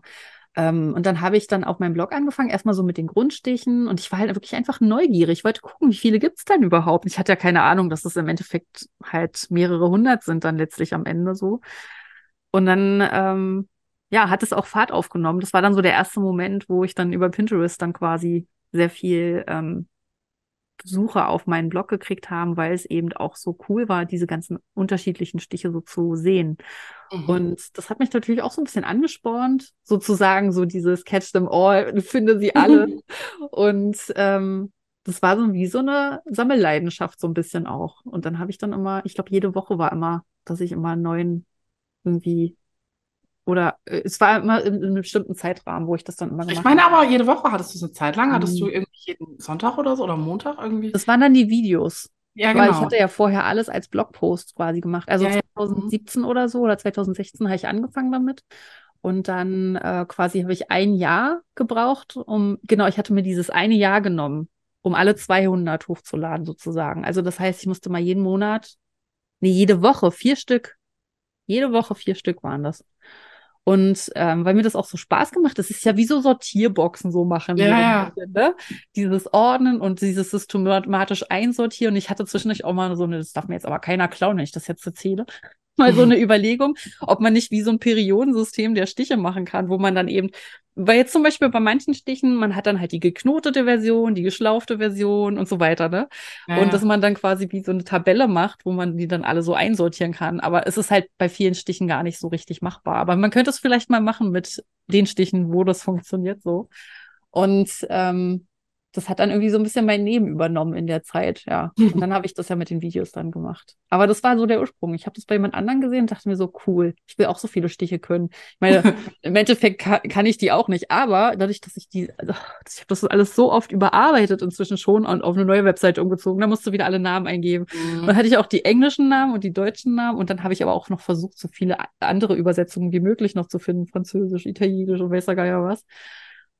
Und es ist erstaunlich, wenn ich jetzt einen Namen höre, habe ich meistens auch das Bild im Kopf sofort. Ja. Also ich kann die nicht alle sticken, aber in der Regel weiß ich, wie er aussieht, wenn jemand den Namen dazu sagt. So. Und das war auf jeden Fall, dass es mich geschult hat, einen anderen Blick auf die Stiche zu kriegen, weil man eben ähm, weiß, dass es für bestimmte symmetrische Muster zum Beispiel, dafür gibt es einen Stich. Jetzt zum Beispiel beim Fliegenstich. Wenn ich jetzt zum Beispiel sehe, dass es jemand, äh, zum Beispiel ein Farn, mit einzelnen mhm. Stichen stickt, dann verbraucht es extrem viel Faden auf der Rückseite zum Beispiel. Und mit dem Fliegenstich kannst du diesen Faden ganz einfach auch sehr schön gerade sticken, also dass du diese einzelnen Arme sozusagen stickst mit dem Fliegenstich. Und es sieht in der Regel viel ordentlicher aus und viel sauberer und du verbrauchst so wenig Faden. Und ähm, wenn man alles mit einzelnen Stichen stickt, das ist eigentlich das, ich sag jetzt mal fadentechnisch das Schlimmste, was du machen kannst, mhm. auch wenn man natürlich dann auch vielleicht ein bisschen natürlicheren Look so hinkriegt, weil man dann eben ein bisschen, die Natur ist ja auch nicht perfekt sozusagen. Ja. Ähm, aber das sind immer so Momente, wo ich so merke, je mehr Stiche man sozusagen im Repertoire hat, desto mehr mh, hm, kann man das eben kann man über bestimmte Sachen hinaus arbeiten. Also, dass es nicht immer nur der gerade, der einzelne Stich ist, aus dem man dann irgendwas zusammensetzt. Mhm. Und so geht mir das, wie gesagt, ab und zu schon mal, wenn ich so sehe, gerade bei den floralen Sachen, bei, bei botanischen Elementen, da gibt es so viele Stiche für. Ähm, und da kann man ganz tolle Sachen mitmachen. Aber viele greifen dann eben auf dieses Zusammensetzen von einzelnen Stichen zu, zurück. Und das ist oft gar nicht so notwendig. Ja. Ich meine, es ist nicht schlimm, dass man es so macht. Mhm. Aber es gibt manchmal eben einfach Stiche dafür. Ja. Ich zum Beispiel mache das. also ich arbeite schon sehr viel mit den Basics, also muss mhm. ich ehrlich sagen. Ähm, ja, weil das ist auch einfach, ich schreibe ja sehr viele Anleitungen mittlerweile. Ich schreibe ja eigentlich ausschließlich nur noch Anleitungen. Mhm. Und das ist meistens einfacher für die Menschen, also für die Menschen, für die Leute, die es halt sticken möchten. Ja, ähm, ja das, das ist ja nicht so ganz so krass ist. Ich versuche immer mal auch wieder mal eine neue Technik reinzubringen. Mhm. Aber ich, ich erwische mich auch mal selber, dass ich gerne so einen Stiel einfach mit einem Stem Stitch, also mit einem, wie heißt es ja. auf Deutsch? So Stierstich. Stierstich. Ich kann es mhm. nicht auf Deutsch, auch Stem Stitch einfach sticke, weil ja, das hat sich für mich da so etabliert einfach für hat, ne? Ja. Da muss man auch mal dann auch so ein bisschen über seinen Horizont gucken, aber ich denke halt auch so auf Krampf jetzt einfach irgendeinen krassen Stich jetzt raussuchen, nur damit du sagen kannst, ja, hier, ich habe einen neuen krassen Stich in meiner Stickstichbibliothek. Ja. Ähm, ja, das weiß ich nicht. Für also die krassen Stiche bist du zuständig. Das, äh, so ein Mittelweg ist, glaube ich, dass man einfach ab und zu mal einen anderen genau. Stich mit reinnimmt. Das genau. ist auch, weil jetzt zum Beispiel der, die Webrose zum Beispiel, war ja jetzt auch relativ neu jetzt, dass die so, also ist jetzt ein paar Jahre her, aber die war vorher ja gar nicht so dominant da bei, den, bei der Stickerei. Aber irgendjemand hat dann damit angefangen und dann hat es quasi die Welt im Sturm erobert. Und ja. so ist es dann eben auch, wenn jemand einen anderen Stich mal benutzt für was, dann kopieren das ja auch viele, wie jetzt zum Beispiel mit diesem Plattstich, dass man das halt anstatt des Kretenstichs benutzt und sowas. Ähm, oder jetzt halt, was die das Diana Wingert äh. Genau, das sind halt so Sachen, äh, das wo dann halt viele dann sehen, oh cool, das sieht mal anders aus und dann viel kopiert wird und dann ist es quasi wieder so ein Basic-Stich sozusagen, weil den halt so viele nachmachen oder so viele machen, ne? Ich habe das immer, wenn ich das sehe, dann denke ich immer so, oh ja, ich, wenn ich das jetzt nachmache, dann sagen alle, ich habe das nachgemacht. Ja. Mal so lange, bis der Stich quasi so etabliert ist, dass man Ja. Ich weiß, woher der herkommt, und, aber das, das sind quasi alle benutzen Ja. und dann weiß man nicht mehr, wo es herkommt. Weil ich immer denke, so, oh, ich habe jetzt auch keinen Bock wegen so einem ollen Stich, jetzt den Mhm. Stress zu bekommen, weil irgendjemand sich das aus. Ich meine, ich habe mir auch schon Sachen ausgedacht und die sind nachgemacht worden. Das ist Ja. einfach vollkommen normal, gerade wenn man das im Internet äh, präsentiert oder im Internet zugange ist.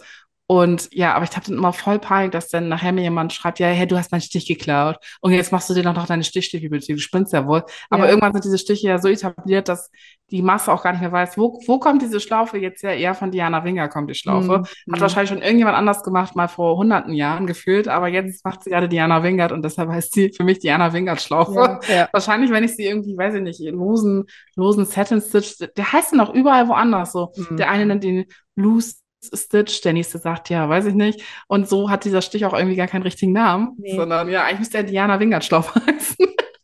Also Diana Wingert. ging mir das mal einmal, da hatte ich überlegt, äh, so einen Mond zu machen in, mit einem ganz großen Stickrahmen und dann einen Ja. kleineren quasi so an die Seite ran. Mhm. Und dann das quasi in der Mitte ausschneiden, sodass man quasi so einen Stoffmond dann da drin hat. Und kurz danach, also ich habe das halt nicht gemacht, ne, weil manche Projekte hast du ja so im Kopf, mach sie aber dann nicht. So, und dann war es irgendwie ein Jahr später oder sowas. Und dann kam die eine, äh, Stitching Sabbatical oder sowas war das, glaube Mhm. ich. Und dann hatte sie diesen Doppelrahmen dann halt erfunden, wo eben genau dasselbe passiert, bloß halt nicht als Mond, sondern halt ein großer außenrum und in der Mitte ein kleiner, der dann ausgeschnitten wird oder Mhm. wo dann halt auch ein Motiv reinkommt. Und in dem Moment war dann so gut, wenn ich jetzt das mit dem Mond jetzt machen würde, dann würden alle, also dann heißt es halt sofort, ja, ja, hat abgeguckt. Obwohl, Ja. Äh, bei ihr weiß man ja auch nicht, wie lange ist die Idee schon in ihrem Kopf oder sowas, ne? Aber da geht's dann manchmal gar nicht so darum, wer war jetzt die erste Person, die das jetzt gemacht hat oder so, oder wie lange muss man jetzt dann warten, bis man das jetzt auch machen darf, sozusagen, ne? Das ist dann, finde ich, auch immer ein bisschen schwierig. Aber oft ist es für mich auch so, naja, das hat jetzt aber die schon gemacht, jetzt will ich, weißt du, wenn ich nicht die erste bin, dann will ich das halt auch nicht machen. Aber auch bei Vorlagen so, ne? Dann hast du irgendwie wochenlang so eine Liste liegen und denkst so, ja, wow. Und auf einmal siehst du, oh nein, ja, jetzt hat Anne das gemacht. Und dann, ja, ich habe das auch schon gehabt, dass ich dann zu den Leuten hingegangen und gesagt, ey, ich habe es gerade heute eingespannt und du hast es jetzt fertig. hm, Wie machen wir das jetzt? Und dann, ja, meistens in der Regel ist es kein Problem. Ich habe jetzt noch nie jemanden gehabt, der gesagt hat, ja, weil jeder auch so einen eigenen Stil hat. ja, Aber Stichen ist es nochmal was anderes oder bei dieser speziellen Sache jetzt. Aber diesen Doppelrahmen, sage ich mal, den hm. sieht man jetzt ja mittlerweile auch ganz Ja, also das ist ja, Also- glaube ich, vier Jahre her jetzt oder so. Ja, genau. Also den sieht man relativ oft und äh, darf man ihn, äh, ohne schlechtes Gewissen zu haben, benutzen. ja, aber das ist so, ich finde das dann halt schon schwierig, wenn das jemand anders so, Hm. dass man dann denkt, oh, man will sich jetzt auch nicht bereichern an einem anderen Künstler, aber man will jetzt auch nicht jedes Mal sagen, wenn man diesen Stich jetzt macht, ja, den hat aber jetzt Anne erfunden. So, das Ja. kann man vielleicht einmal sagen und dann ist aber auch so, weiß ich nicht, dieses schwierig, manchmal wirklich schwierig. Deshalb warte ich immer, dass es dann nachher so populär ist, dass Hm. man sagt, okay, es ist jetzt wirklich jetzt, Jetzt vogelfrei. der ist jetzt wirklich vogelfrei, das haben es alle schon gemacht und jetzt kannst du das auch einfach zeigen oder Ja. machen. Also ich Also finde das auch sehr schwierig. Und am schlimmsten ist es eigentlich, wenn du das Projekt im Kopf schon so weit durch hast und dann kommst du, dann denkst du dir so, ah, warte mal, vielleicht hat das schon jemand gemacht, googelst es dann oder guckst auf Pinterest und dann so, äh, okay, es hat schon ein, zwei, Ja. drei Leute irgendwie gemacht und dann halt ist, ne? verliert es oft auch den Reiz für mich, weil ja eigentlich ist es halt echt schade dann, weil im Endeffekt hat man ja trotzdem die Idee gehabt, ne? Und dann Ja. musst du dir dann doch was anderes suchen. Oder ich meine, manchmal ist es ja, manchen Leuten ist es egal, die machen es dann trotzdem. Und ich habe halt dann aber immer im Kopf irgendwie, ja, aber ich war nicht die Erste. Ja, es hat, meine Freundin hat das auch ganz oft. Also immer, wenn sie so Ideen hat und dann äh, googelt sie das und oder sieht das auf Pinterest und dann sagt sie, ja, das, das, das gibt schon. Und dann denke ich, dann mach's doch trotzdem. Ja, nee. So, das ist, ich will, Mhm. ich will die Erste sein. Bei mir ist es dann immer so, dass ich dann halt, ja, wenn das jetzt, ich hatte das letztes Jahr mit so einer Schultüte gehabt, da habe ich so eine Schul Schultüte gestickt und dann habe ich eine Woche, ich hatte es schon alles fertig, ich habe meiner Freundin auch dann den Entwurf geschickt, ne, dass sie sich das mal anguckt, wie sie das Ja. findet. Das macht man dann ja manchmal so, wenn man, ich hatte dann noch einen Spruch gesucht und hat sie mir noch nicht geholfen, aber wir haben dann noch zusammen, was findet sie für einen Spruch gut oder eine Schriftart, so war das. Welche Ja. Schriftart finde ich gut und wir fanden beide die gleiche gut, also Indikator, dass es eine gute Schriftart ist. In der Regel ja, wenn, wenn das anderen Leuten nicht gefällt, aber mir, dann mache ich es meistens dann trotzdem. Höchstens jemand hat jetzt wirklich gute Einwände, warum das nicht funktionieren sollte. Mhm. Ähm, und dann denke ich darüber nochmal nach. Aber das ist einfach nochmal so eine Absicherung. Auf jeden Fall, ja, habe ich dann das alles abgesegnet und hatte irgendwie das gerade auf Stoff übertragen und dann sehe ich auf Instagram, wie Ida, also Herz gemacht, einfach eine Schultüte postet und ich denke mir so, nein, bitte nicht. bitte. Dann habe ich sie, ich bin, ich bin recht gut mit denen, habe ich sie angesprochen, gesagt, ey Ida, ey, ich habe gerade eine Schultüte übertragen. Das ist doch kein Problem, weil ihre sah noch ein bisschen anders. Also ich hatte halt nur eine ja. Schultüte, also sie hatte Schultüte und einen Rucksack und noch sowas geschickt, aber es trotzdem, man denkt so, boah, ich habe voll die geile Idee, hurra, ja. Schulkind und dann machst du Instagram auf und denkst so, was? Nein. Ja, manchmal ist es einfach so, ja. ja. Und ich sag mal, wenn man jetzt, äh, wenn es jetzt eine Person ist, die man kennt, da kann man sich ja wenigstens dann austauschen, einfach so. Ja, ne? also wie gesagt, ja, hatte sie, es halt auch schon mal andersrum, aber das ist halt so, ne? Oder manchmal schreiben mir auch Leute dann so, oh, ich hatte die gleiche Idee und dann denke ich, ja, dann mach's doch. Also nur weil da steht, äh, frohe Weihnachten. Ich meine, das ist ja auch so ein Ding. Manche denken ja auch, sie haben halt irgendwie auf jeden French-Note und auf jeden Spruch, also natürlich ja. gibt es geschützte Sprüche, so, dass es ihr Eigentum ist, aber frohe Weihnachten steht auf jeder Weihnachtskarte. Ja. Und deshalb ja, ho, ho, ho. Ist, ja, oder was ich, Merry Christmas oder ja. Äh, ja, so, ne?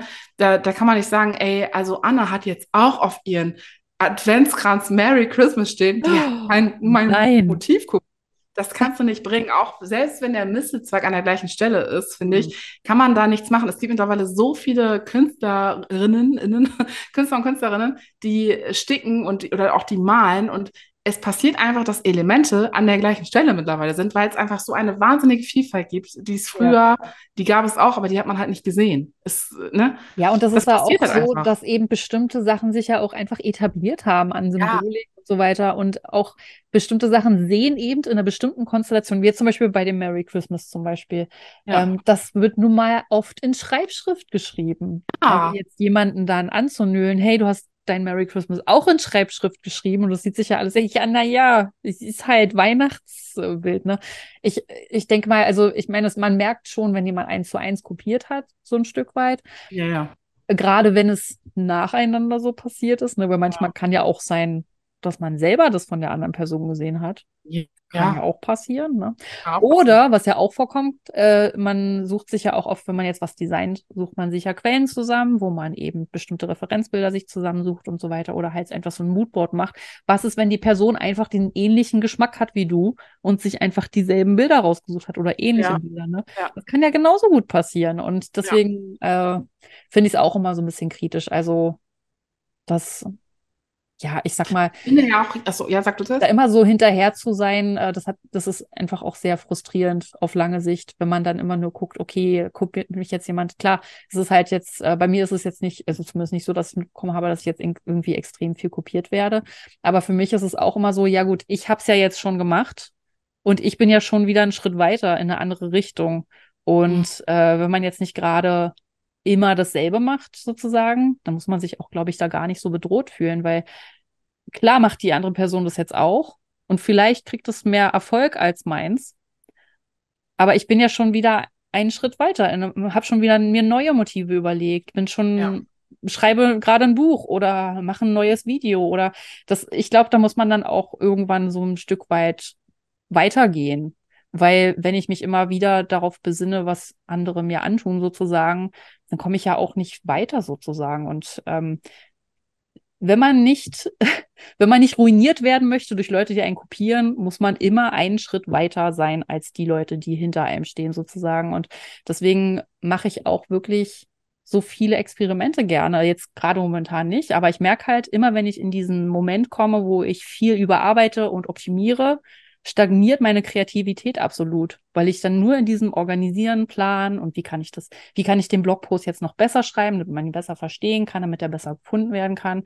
Und dann ist dann manchmal so der Moment, ja, ich meine, ich hätte jetzt auch einfach einen neuen Blogpost schreiben können, anstatt jetzt diesen alten Blogpost von vor zehn Jahren immer wieder und wieder zu überarbeiten. Also ich habe halt gefühlt alle meine Artikel schon zehnmal wieder umgeschrieben in den letzten Jahren sozusagen, wo ich mir manchmal dann auch denke, so, wäre es nicht besser gewesen, einen neuen zu verfassen? Aber ich kann zum Beispiel auch, äh, das hat jetzt mit der Frage gar nichts zu tun, aber ich kann zum Beispiel halt auch irgendwas, was ich mal früher geschrieben habe, wo vielleicht was noch so ein bisschen vage oder sowas, ich kann das auch nicht so stehen lassen. Das ist ja letztlich auch der Vorteil. Bei einem Buch, wenn es gedruckt ist, ist es gedruckt. Dann letztlich dann ist es Drops gelutscht, ne? Aber wenn ich es verändern kann, dann habe ich manchmal schon so den Drang, das auch immer wieder aktu zu aktualisieren.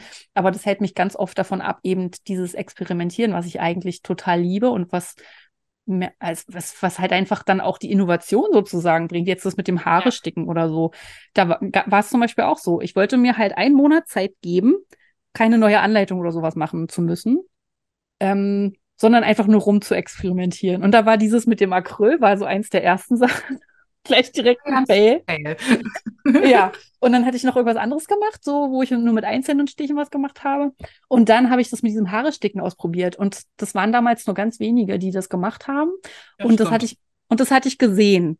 Und dann dachte ich mir so, wie machen die das? Und dann, weil die ja keine Anleitung gemacht haben dazu, sondern einfach Künstler sozusagen waren, die das gemacht haben. Und dann habe ich halt so mir ein Bild genommen und dann ist dann halt, war dann der Experimentiermonat quasi beendet direkt, weil das halt so durchgeschlagen ist, weil das natürlich alle interessiert hat, wie das gemacht wird. Und dann habe ich dann einen ganzen Kurs draus gemacht und so weiter.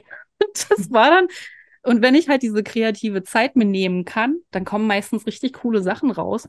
Ähm, aber wenn man halt immer nur in diesem wie kann ich was besser machen, damit es äh, eher gefunden wird. Bei Google ist es nun mal so, die meisten Leute, wenn sie jetzt irgendwas bei Google eingeben oder auch bei YouTube, wenn es nicht auf der ersten Seite ist, wird es in der Regel nicht angeklickt.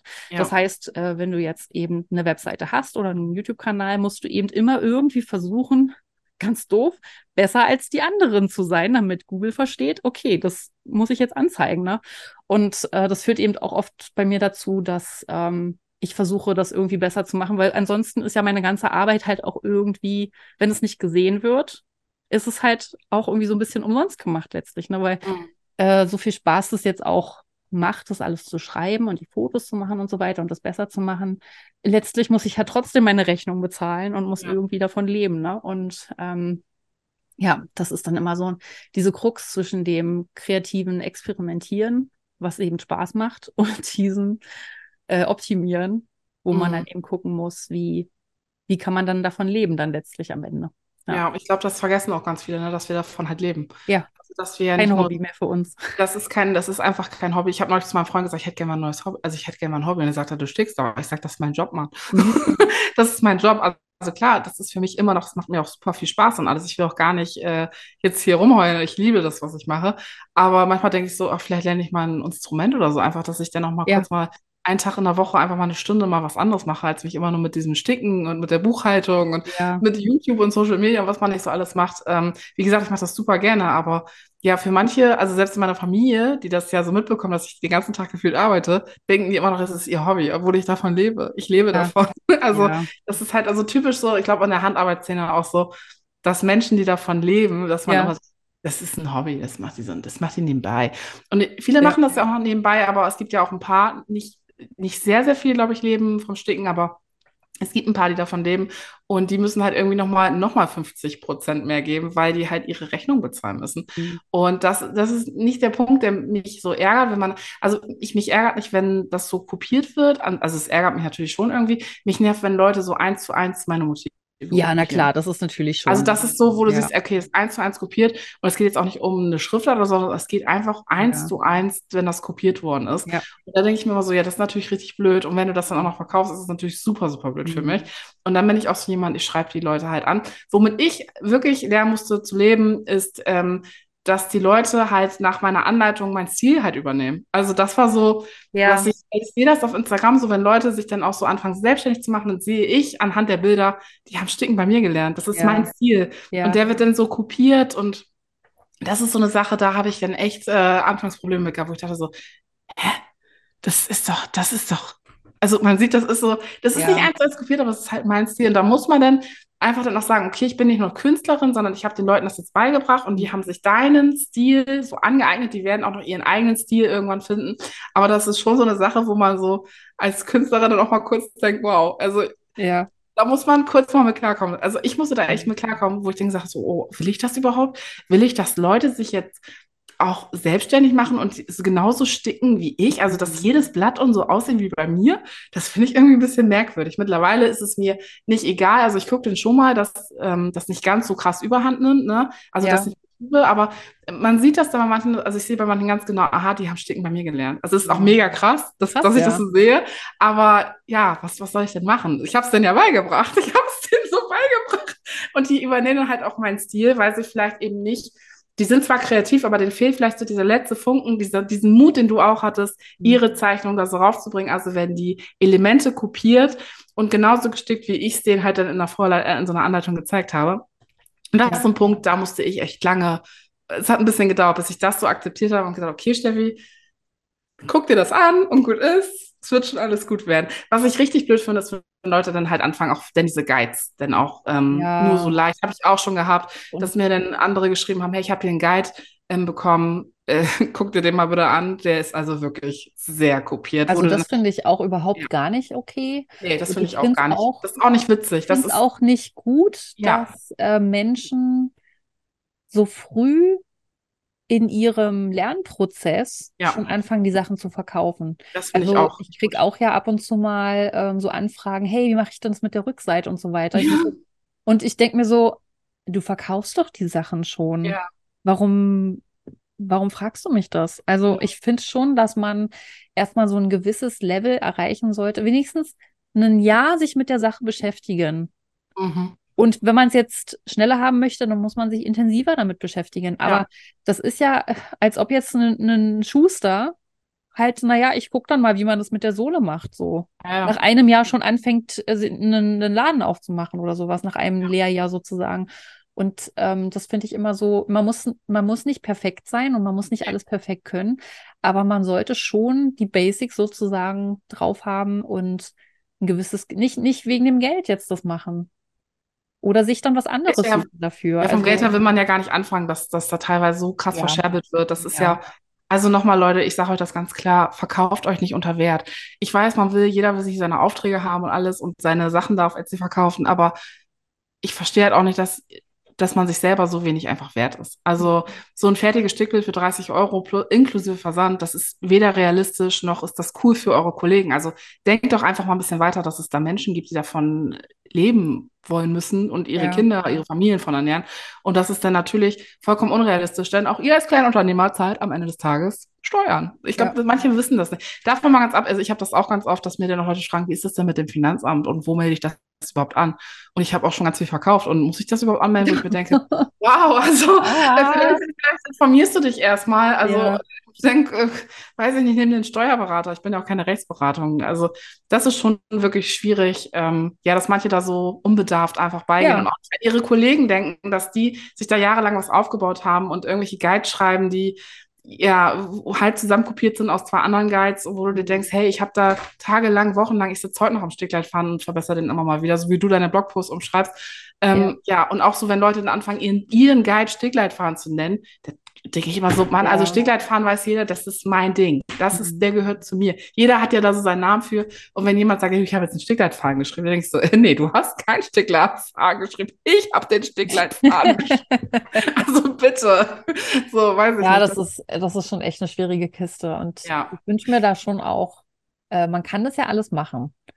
Aber bitte ein bisschen mehr Sorgfalt, ein bisschen Ja. mehr man selber mit reinpacken und nicht, nicht, also am besten gar nicht abgucken von den. Also ich meine, dass man sich beeinflussen lässt durch äußere Einflüsse, ist ganz normal. Das ist bei uns beiden Ja. ja letztlich auch so. Ähm, aber wenn man, wenn die Sachen, die man selber macht, noch genauso aussehen wie der, von dem man es gelernt hat, dann ist man noch nicht so weit. Und das, Nö. das, was du meintest mit diesem, äh, man hat halt so einen Kurs gemacht oder so eine Anleitung gemacht und hat dann quasi so dieses übernommen sozusagen. Das habe ich zum Beispiel, eine Zeit lang habe ich ähm, so eine Business-Coaching-Sachen auch belegt, so Kurse, wo man so lernt, wie man einen Online-Kurs macht und so weiter. Und da waren auch immer mal wieder mit dabei, aber eine so extrem rausgestochen. Es gibt immer eine Person in so einem Business-Coaching-Sachen, die hat vorher eigentlich ein ganz klares Ziel, was sie machen wollte als Online-Kurs. Und mittendrin im Coaching kommt dann so, ah ja, ich mache jetzt auch Business-Coaching. Mm. Weil man sich eben so stark mit diesen ganzen, mit dieser Materie beschäftigt, dass man eben auch so eine gewisse Leidenschaft dafür entwickelt und das, weil es Spaß macht, sich damit zu beschäftigen. Und man dann, obwohl man ja im Endeffekt noch gar keine Ergebnisse hatte, plötzlich merkt, also nur ein, ein es ist ja dann Ja. quasi auch wie so ein Hobby, was man dann zum Beruf machen möchte. Ja. Und das ist dann, wenn du dann halt auch eins zu eins das machst, was dein Coach dann gesagt, das ist ja eigentlich dasselbe Ding letztlich so, ne? Und das äh, geht halt so gut wie immer in die Hose, weil man eben Ja. einfach gerade in dieser Phase drin war, wo einen das interessiert hat, aber es ist eigentlich gar nicht das, was die Leidenschaft ausmacht, ne? Sondern es ist die Leidenschaft, die vom Coach rübergeschwappt ist, vielleicht Ja. oder so. Hm. Ja, ist immer schwierig, ne? Das ist halt so, ja, das ist halt das Schöne und auch manchmal das so, wo man so ein bisschen, ja, ein bisschen wie Zwie Zwietracht nennt man das so, äh, Mhm. dass man denkt, ah ja, hm, ist halt schon so mein Wissen. Also ich habe auch echt lange mal gehadert, was ich so ein bisschen raushaue. Also ich bin da nicht so, weil ich halt auch immer dann, ah ja, hm, könnte denn ja auch gegen dich verwendet. Also äh, wenn du Ja, davon lebst, dann hast du das schon manchmal so ein bisschen nicht Bedenken, aber du bist halt so, ja, wenn das jetzt der Nächste dann irgendwie umsonst raushaut, dann ja, ja, wenn du, ganz ehrlich, wenn du bei mir 5 Euro bezahlen musst für ein Brot und äh, an der Ecke steht einer, der verschenkt das Brot, warum sollst du zu mir kommen und für 5 Euro für ein Brot ausgeben, obwohl Mhm. mein Wissen fundiert und gefestigt ist ja, und dass das Brot an der Seite einfach nur die Reste sind vom, weißt du, was ich meine? So, ja. ich weiß ja, was ich, was ich rede und, und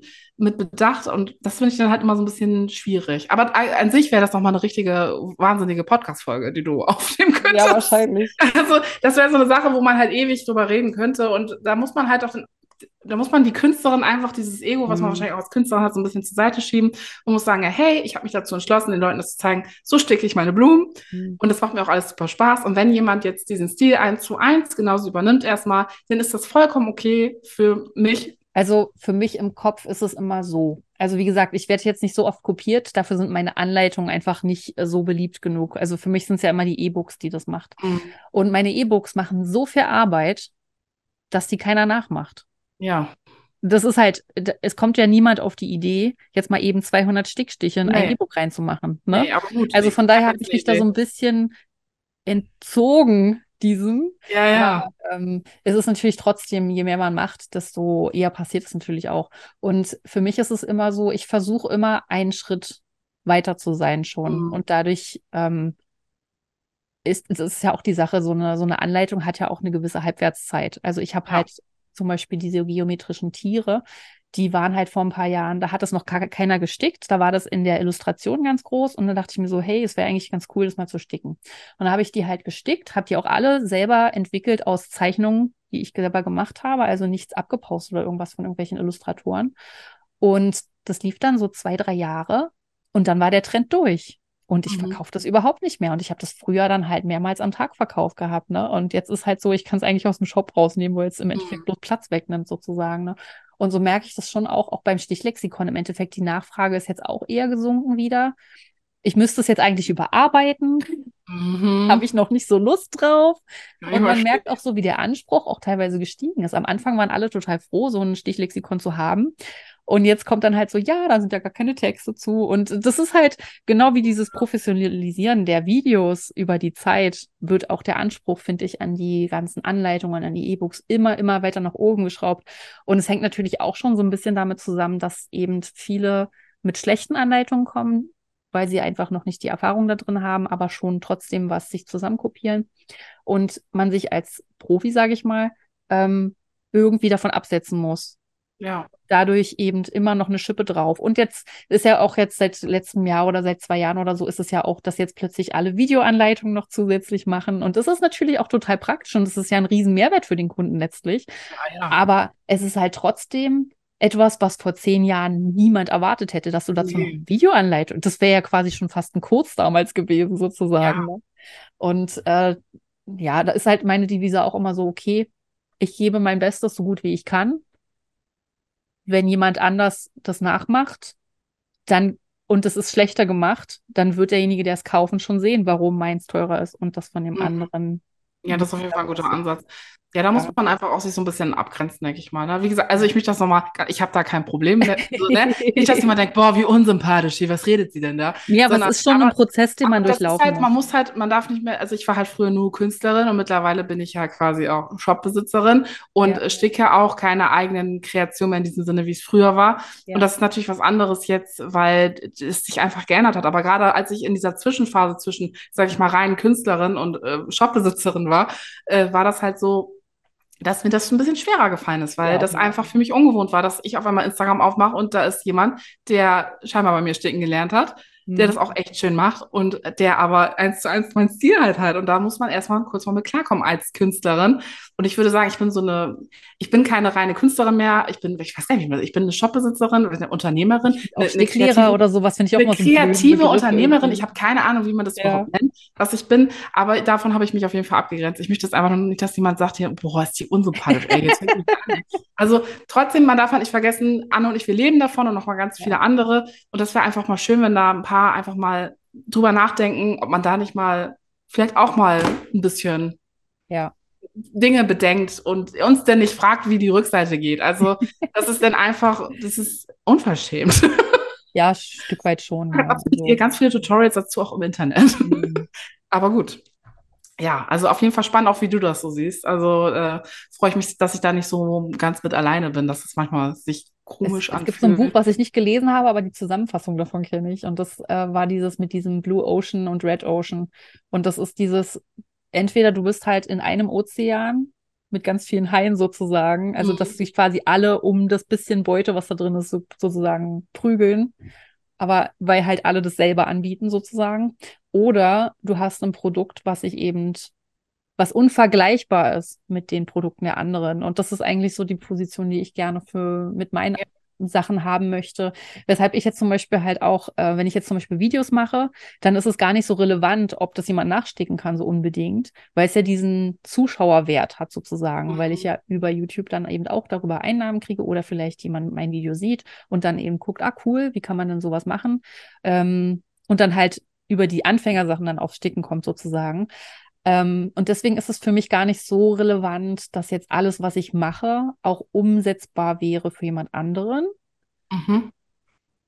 Während, wenn man jetzt rein nur Anleitungen macht, muss man immer gucken, wie kann ich das vermitteln, dass jemand anders das nachmachen kann? Und dadurch hat man ja bestimmte Einschränkungen, wie du vorhin zum Beispiel auch meintest mit den Stickstichen. Man kann dann halt nicht einfach 15 unterschiedliche Stickstiche benutzen, weil die musst du alle erklären letztlich. Ja. Ne? Und das sind halt so künstlerische Einschränkungen, die man dann hat. Ob man das jetzt es ist ja für einen selber, es ist ja nicht dramatisch. Es gibt Leute, die sticken nur mit einem einzigen Stich und machen tolle. Sachen. Also das ist ja jetzt nicht äh, mehr Wert oder weniger Wert, nur weil man mehr oder weniger Farben oder Stiche oder sowas benutzt hat. Aber ähm, das ist für mich immer so ein Moment gewesen. Ich bin halt auch eher jemand, der gerne sich selbst ausdrücken möchte. Und das steht bei mir eigentlich im Hinterkopf immer als erstes da. Was natürlich dazu führt, dass ich oft auch Anleitungen gemacht habe, die kein Schwein gejuckt hat, weil es einfach nur für mich cool war. Also aus Business-Perspektive her bin ich da nicht so sonderlich gut aufgestellt letztlich. Aber ähm, es ist eben wichtig für mich gewesen immer, dass ich mich so ein Stück weit außerhalb befunden habe mit meinem Angebot sozusagen, mhm. dass ich nicht äh, nur die reinen, also nur ist jetzt nicht im Sinne von abwertend nur gemeint, sondern eben, dass ich nicht ausschließlich diese Anleitung gemacht habe, mhm. sondern eben diese E-Book-Schiene und dann auch die Kursschiene. Aber wie gesagt, es rutschen ja jetzt trotzdem immer mehr Leute auch in die Richtung nach und dann muss ich für mich natürlich auch schauen, okay, in welche Richtung gehe ich jetzt mehr? Und da hat sich jetzt eben für diese YouTube-Richtung für mich aufgetan sozusagen, wo ich eben ähm, nicht nur die Anleitung für Anfänger machen möchte, sondern eben jetzt auch mehr in diese epische Richtung gehen möchte von Sachen, die man nachmachen könnte, wenn man Bock hat, aber die die meisten Leute niemals nachmachen werden, sozusagen. Ja. Ja. Das ist auf jeden Fall ein schlauer Ansatz. Aber es, ich meine, es ist, wie gesagt, man muss halt dann immer einen Schritt voraus sein. Und das ist halt auch nicht so einfach, gerade wenn man ja auch Sachen hat, die im, im Leben passieren, wie jetzt im Endeffekt die letzten zwei Jahre oder jetzt fast ja, ja. drei Jahre, die wir jetzt hier mit dem Hausbau beschäftigt sind. Ich bin halt außer zu Buchschreiben und Hausbauen eigentlich zu nichts gekommen. Und ich habe es halt finanziell schon auch gemerkt. Und natürlich auch, dass halt nicht viel online gekommen ist von dem, was ich gemacht habe, obwohl eigentlich die ganze Zeit im Hintergrund so viel passiert ist. Und es tat mir halt schon so ein bisschen leid für Pomora, dass es so vernachlässigt wurde. Und äh, da muss ich mich jetzt, Achso, sorry, ich gerade Da muss ich mich jetzt auch erstmal wieder langsam in die Richtung ja. rantasten, da wieder reinzukommen und so, ne? Aber letztlich von der Geschäftsperspektive aus hat es mir schon sehr geschadet, dass mhm. ich Bücher geschrieben habe und noch das Haus gebaut habe, sozusagen im Hintergrund, weil ähm, das eben sehr viel Zeit gefressen hat letztlich. Ja. Ja, wenn man alleine ist, ist dieses im Hintergrund auch einfach das Schlimmste. Bei mir ist dann auch mal, wenn ich was im Hintergrund mache oder wenn ich hier gerade so mit so einer Anleitung zugange bin, dann habe ich keine Zeit, mich den ganzen Tag auf, auf Instagram irgendwie rumzu Ja. und Content zu erstellen oder so. Nee, Und gar dann nicht. ja, muss man halt auch mal aufpassen, dass man da sich auch nicht so ganz so krass verliert in diesem, ja, dass man gerade hier äh, irgendwas fancy im Hintergrund macht und noch Ja. spoilert und ich habe gerade super krass im Hintergrund und äh, ja, das ist dann halt immer, ne, immer blöd, weil man selber dann nicht so präsent einfach ist Ja. und ja auch einfach Prioritäten setzen muss. Entweder wird die Anleitung fertig oder ich gehe halt bei TikTok live. So, beides geht nicht. Nee. Muss man sich halt teilen. Das ist halt immer dieses Leid von dem, dass man halt alleine alles macht. Aber du hast ja gerade auch erzählt, dass du Bücher schreibst. Erzähl uns doch mal so ein bisschen grob, wie das so abläuft, wenn du so ein Buch über Sticken schreibst. Denkst du das alles alleine aus oder kommt dein Verlag auf dich zu und sagt, ey, Anne, wir brauchen ein Buch zum Thema Sommer. Hau mal raus hier. Also bis jetzt war es immer so, dass der Verlag so die Idee hatte, also quasi sozusagen den Titel. Grundidee. Mhm. Ähm, und dann brainstormen wir erstmal so, was da alles reinkommen könnte. Und dann ähm, wird es, also ist es quasi die Red- Redakteurin kommt auf mich zu mit diesem Buchvorschlag sozusagen. Dann arbeiten wir so ein leichtes Konzept aus mit so Fotos, die wir so ein bisschen aus dem Internet holen, um zu zeigen einfach, weil das muss ja dann erstmal vorgeschlagen werden sozusagen in Mhm. der Vollversammlung. Und äh, da braucht man dann einfach ein paar Beispielfotos, die manchmal von mir dann arbeiten, aber eben auch von anderen, so dass man einfach schon mal so ein Verständnis dafür hat, was es werden soll, sozusagen. Und äh, wenn es dann durchgewunken wird, manchmal wird dann auch noch ein bisschen was umgeändert, ähm, dann fangen wir im Prinzip an, wie so eine Inhaltsangabe zu machen, dass wir zusammensammeln, wenn es jetzt ein Projektebuch ist, wie jetzt zum Beispiel das Cottage Stream Buch, was ich gemacht habe mit den vielen Projekten. Da haben wir dann überlegt, okay, was sind denn jetzt so klassische Projekte, die man damit in Verbindung setzt?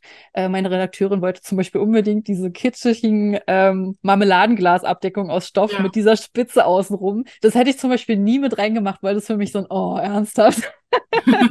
Aber es ist dann natürlich auch cool, es zu sticken. Also von meiner Redakteurin kamen einige Vorschläge, die ich jetzt noch nicht gemacht hätte, weil ich bestimmte Sachen halt, wie gesagt, ne, ich möchte ja die Erste sein, aber das sind halt natürlich dann eben viele Projekte, die man einfach erwartet, wenn man das Buch Ja. kauft. So. Und dann war zum Beispiel die Jeansjacke, die Rückseite mit Blumen besticken und sowas. Das waren dann so Sachen, wo ich so dachte, ja, okay, gut, dann mache ich das eben. aber es sieht dann halt ja auch cool aus, ne? Es ist dann halt für mich immer dieser Innovationsfaktor, der dann fehlt. Ähm, und dann sind halt auch manchmal dann so Projekte, die ich gerne machen möchte, wie zum Beispiel diese Schürze, die ich da gemacht hatte für das, mit dem Bienenkorb drauf und den Ja, Sonnenblumen und so.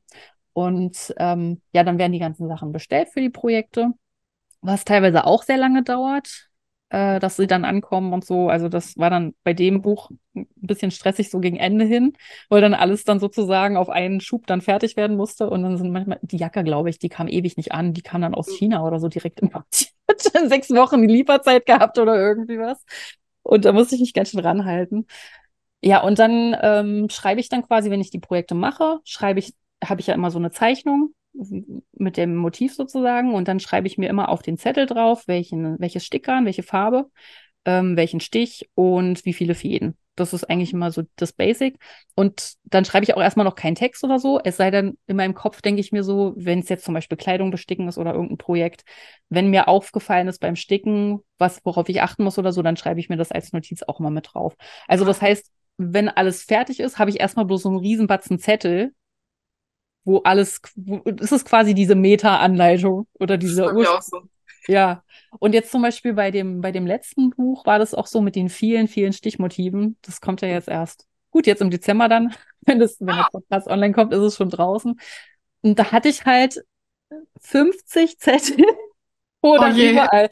Und es musste dann alle in den Computer übertragen werden, weil das ja mit Pfeilen und so weiter dann alles. Okay. Also jedes Buch war auch ein bisschen anders. Und bei den äh, Stickstichen zum Beispiel war das so, ähm, da hatte ich eigentlich so ziemlich komplett freie Hand. Also ich habe das einfach so gemacht, wie ich das wollte letztlich. Mhm. Und habe dann halt ähm, alle Stickstiche von einem, von einer Stichfamilie sozusagen, dann halt auch einmal komplett gestickt und so weiter. Das war eigentlich auch der geringste Teil. Aber diese ganzen Texte, die hebe ich mir immer bis zum Schluss auf Mhm. ähm, weil wir dann manchmal auch ein bestimmtes Sprechformat sozusagen dann drin haben. Je nachdem, wie viel Platz wir dann haben, muss ich es dann halt ausführlicher oder weniger ausführlich schreiben. Und das Schlimmste waren eigentlich wirklich bei dem Stichlexikon diese ganzen Schritt eins: Nimm die Nadel und steche sie von unten durch den Stoff. Dann geh nach links oben und stieg dort rein. Und wir hatten halt zuerst überlegt, ob wir mit diesem A und B und so weiter. Mhm. Aber ich finde das, ich habe dann lieber ein paar mehr Illustrationen gemacht. Als äh, dann halt, es, aber manchmal denke ich mir halt auch so, es gibt halt, manchmal verwirrt es dann mit dem A, B, C und so weiter, dass du diese Einstichpunkte dann halt, aber es gibt halt Stiche, da hast du dann halt einfach zehn Einstichpunkte. Da hast ja das halbe Alphabet durchexerziert schon. Ja. Und das, ja, das ist immer so ein bisschen die Krux, finde ich. Jedes Medium sozusagen, in dem man was erklärt, hat immer so seine Vor- und Nachteile irgendwie. Und ja, und dann ähm, kommt das alles, wird es dann alles hochgeladen, dann kommt es ins Lektorat. Da wird dann einmal alles durchgeguckt an Texten. Auch zum Glück gucken die auch mal die Farbnummern durch, ob das jetzt wirklich passt, weil manchmal hat man so einen Zahlendreher drin oder irgendwie. Das passiert Und halt einfach. Dann geht es zur Grafikerin und die Grafikerin und die Lektorat, das Lektorat, die kommunizieren dann immer nochmal. War beim Lexikon leider nicht so diesmal und das, ich bin nur verzweifelt. Alle zwei Tage kam wieder eine neue Korrektur und dann wurde wieder irgendwas falsch verändert und oh, das war ein Krampf. Aber ich habe es überlebt.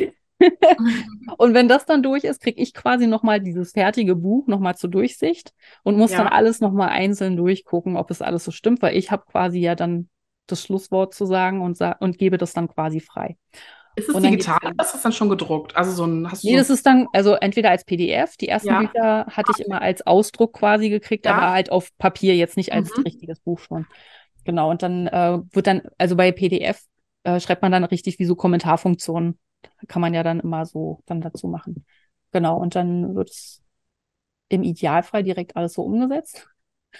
Und dann geht es in die Druckerei und dann geht es dann halt in die, also ich habe ja wie gesagt mit dem Verlag gearbeitet und dadurch ähm, kümmern die sich ja um diesen ganzen technischen Ja, ne? mhm. Und das finde wie ich lange- ganz gut. Hm? Also sag du erstmal. Ja, wenn man das. im Eigenverlag machen müsste, dann würde man ja jetzt das Lektorat und das Layout Ja. eventuell ja dann halt outsourcen. Ähm, und du müsstest dich halt um die Druckerei kümmern, du müsstest einen Lagerplatz haben, um die ganzen Bücher unterzubringen, wenn du sie nicht schon alle direkt jetzt verkauft hast, ähm, in der, in der Vorbestellung sozusagen. Und dann, das ist halt nochmal ein bisschen mehr Aufwand, aber man muss schon echt sagen, ähm, dass man mit so einem Buch nicht reich wird. Also ich denke, da würde man, wenn man einen guten Absatz hat mit einem Eigenverlag, also wenn man wirklich äh, jetzt zum Beispiel viele Leute hat, die das Buch schon vorbestellt haben oder so. Also wenn man genug Leute hat, die sich dafür interessieren, dann ist man finanziell zumindest deutlich besser mit dem Eigenverlag aufgestellt, denke ich. Mhm. Aber es ist halt viel, viel mehr Aufwand und Ja, Verantwortung. auf jeden Fall. Vor allen Dingen auch so viel, so du sagst Lektorat, du musst erstmal ein gutes Lektorat finden. Und das kostet richtig viel. Genau, das kostet auch richtig viel und es ist auch nicht so, dass man jetzt einfach bei Google Lektorat eingibt und dann das Lektorat sagt, ja, wir haben auch jetzt sofort Zeit für Sie. Der hat ja auch wahrscheinlich noch ein bisschen Mhm. was zu, äh, zu tun. Genau. Und was würdest du sagen, wie lange dauert dieser Prozess so in etwa? Also ein halbes Jahr, ein Jahr, Ein halbes? Jahr. Ein halbes Jahr. Also, aber dann bist du auch ein halbes Jahr nur mit diesem Buch wahrscheinlich zugange und Ne, hast nicht, nicht ganz. Also meistens, also ich habe ja jetzt immer den ähm, Herbsttermin quasi gekriegt für meine letzten Ja. drei Bücher. Und da fangen wir quasi im Herbst des vorherigen Jahres mit der Planung an. Und mhm. dann so Januar, Februar, März, April ist dann eigentlich so diese heiße Phase. Und Ja. ich nehme mir jedes Mal vor, früher anzufangen, aber es klappt nie. Aber so bestimmte Sachen, wie jetzt zum Beispiel die Outline zu machen oder halt so bestimmte Vorarbeiten, Ja, ja. das passiert schon alles in dem Jahr davor. Also welche Projekte dann, ähm, aber so die reine Arbeit findet dann eigentlich so in diesen drei Monaten dann statt. Mhm. Und was ist das denn für ein Gefühl, wenn du dann in die, wenn du dann das erste Mal dieses Buch, nachdem du da so lange dran gearbeitet, in den Ja. Händen hältst? Das war ganz merkwürdig. Beim, beim ersten, das ist ja schon Ja. ein paar Jahre jetzt her, da war das ganz merkwürdig, weil ich ja meine Fotos nie in gedruckter Form gesehen habe, sondern Ja. nur auf dem Bildschirm. Und das ist halt echt so, wow, das habe ich gemacht. Also das war so surreal, als ob ich das krass, gar nicht gemacht hätte, so irgendwie, ne? Ja, ich glaube, das ist ein krasses Gefühl. Ja. Also jetzt ist es inzwischen auch nicht mehr so. Beim ersten Buch war es auch noch so, wow, ich schreibe ein Buch. Und weil das war eine, also ich habe halt als Kind mir wie so eine Bucketlist gemacht, was ich in meinem Leben Ja. erreichen möchte. Und da stand halt auch Buch mit drauf, so, ne? Und dann kam der Verlag damals auf mich zu und ich so, ich bin noch gar nicht so weit, weißt du, Ja. doch noch gar nicht. Aber das war, äh, war, war gut, dass ich, weil nachdem ich das erste geschrieben habe, war es dann auch so, ich wusste dann, was mich erwartet und dann war es auch nicht mehr so viel Aufregung dahinter, Ja, ja. sondern es war halt mehr so, okay, ich arbeite jetzt an einem Buch und so, ne? Ach so, genau, das wollte ich vorhin noch sagen, als es um dieses Thema mit dem Hobby ging. Ähm, als ich an dem Buch jetzt gearbeitet habe, da musste ich ja extrem viel sticken, weil ich natürlich auch nichts abgeben wollte, weil Perfektionismus und so. Mhm. Und Gibt es Leute kurz, die geben das ab, das Schicken?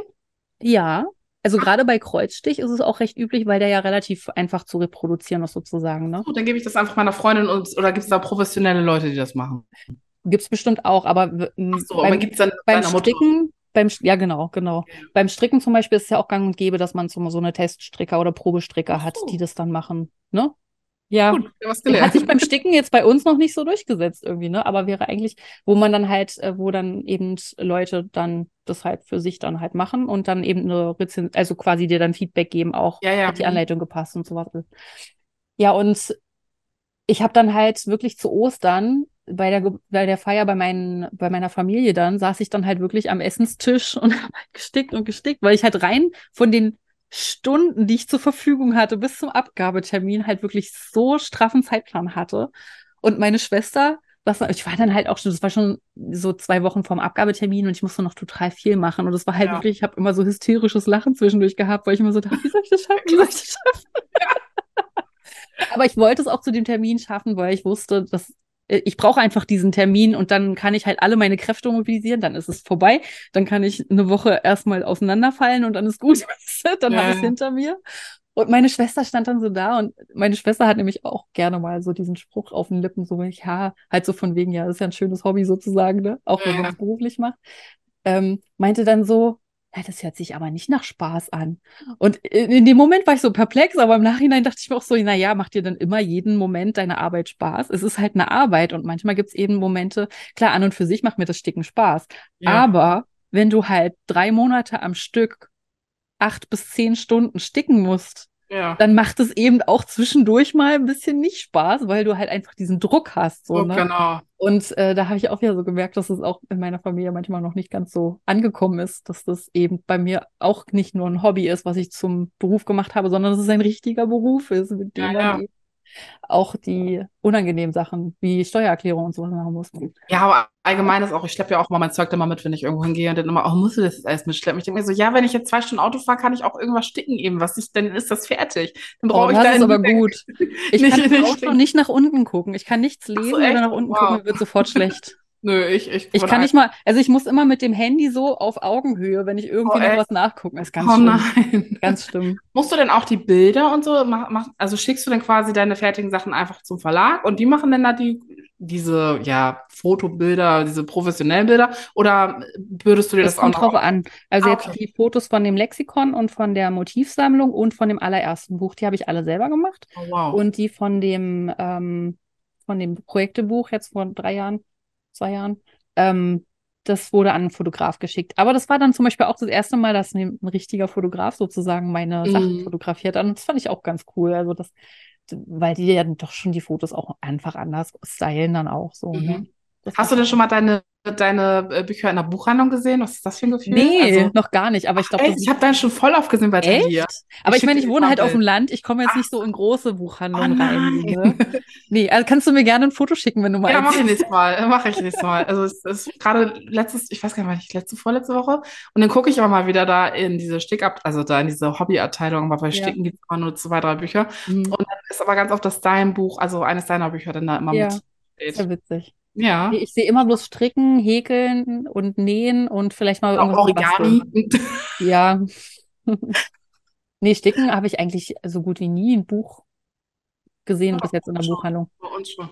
Aber wie gesagt, bei uns sind auch bloß so kleine Buchhandlungen. Da. Ja, schicke ich dir nächstes Mal, wenn ich das Ja, das mal cool. habe, dass ich, äh, dass ich dir das dann mal schicke. Ja, das, ich habe ähm, ich hab auch öfter schon mal die Anfrage bekommen, aber mich reizt es irgendwie nicht so, weil ich auch diesen, es ist, glaube ich, auch eine Menge Arbeit und wie du schon sagst, am Ende des Tages, ähm, ja, ist es, denken die Leute, glaube ich, immer, dass man reich wird mit dem Ja, Bücherverkauf. ja. Aber ich glaube, da muss man auch so eine Leidenschaft für hegen und das, das hege ich einfach nicht für dieses Mhm. Bücherschreiben. Und ähm, ich weiß, dass ich damit auch keine zweite J.K. Rowling werde. Nee. Und deshalb, äh, ja, hört sich jetzt vielleicht gerade sehr kapitalistisch an, aber mich reizt das irgendwie nicht so extrem. Also es sind schon einige Verlage auf mich zugekommen und ich habe das halt immer, ähm, ja, abgesagt oder habe das nicht Ja. so dieses Interesse, weil ich mich da auch nicht so sehe in dem Buchmarkt. Ich habe jetzt gesehen, dass viele auch jetzt zum Sommer hin jetzt auch Bücher geschrieben haben. Also Mhm. viele andere ähm, Accounts, wo ich denke, so ja, also da ist ja auch, sind auch genug andere, die das, ähm, die das gut machen werden und deshalb brauche ich Ja. mich da. Ich mache auch lieber so mein eigenes Ding. Mir fällt es immer schwer, so Sachen abzugeben und deshalb, da gibt man ja schon sehr viel ab. Man macht auch viel in Eigenleistung und ich glaube, da ist auch viel Druck, Aber dieses Gefühl ist natürlich cool, wenn man das erste Mal sein Buch in den Händen Ja, hält. Aber ich glaube, da stumpft man auch so ein bisschen ab nachher, wenn du sagst, so beim dritten Ja. Buch war es nett, aber war jetzt auch nicht mehr wie beim ersten Buch. Nee, Ja. nee, das Vielleicht passt das ja mal irgendwann, dass das bei mir ins Leben passt und dass ich denke, jetzt kann ich es mir vorstellen. Aber bis jetzt war das immer so, dass ich dachte so, ach ja, ist nett, aber ich muss jetzt nicht unbedingt sagen, ja, ich habe auch schon ein Buch geschrieben, das äh, reizt mich jetzt irgendwie nicht Das so war auch krass. ganz witzig, äh, damals, als meine Tochter eingeschult wurde, waren wir bei der, bei der Lehrerin irgendwie beim Elternabend oder irgendwie so Elterngespräch. Ja. Also so reguläres, mein, mein Kind hat nichts verbrochen gehabt. Ach so, okay, gut. Und dann hatte sie dann, natürlich kommt dann immer die Frage, ja, und was machen Sie so beruflich? Und dann so, "Mm, ja, ich bin Stickdesigner. Also es ist ja immer so, was für einen Name gibt man Ja, für ich weiß auch immer nicht. Echt, Oh, und ähm, dann kam, kommt natürlich immer erstmal dieser skeptische Blick. Und davon kann man leben. So. Ah. Und dann meint, äh, nee, und vorher hatte ich aber gesagt, dass ich auch gerade, weil da hatte ich gerade das Buch fertig geschrieben, Mhm. ähm, dass ich auch ein Buch geschrieben habe. Und dann hatte sie diese typische Frage, und davon kann man leben. Ah, naja, Sie haben ja ein Buch geschrieben, dann wird es schon. Und ich denke mir so, mit, mit dem Buch habe ich am wenigsten verdient insgesamt von meinem ganzen Ja. anteilig so, ne?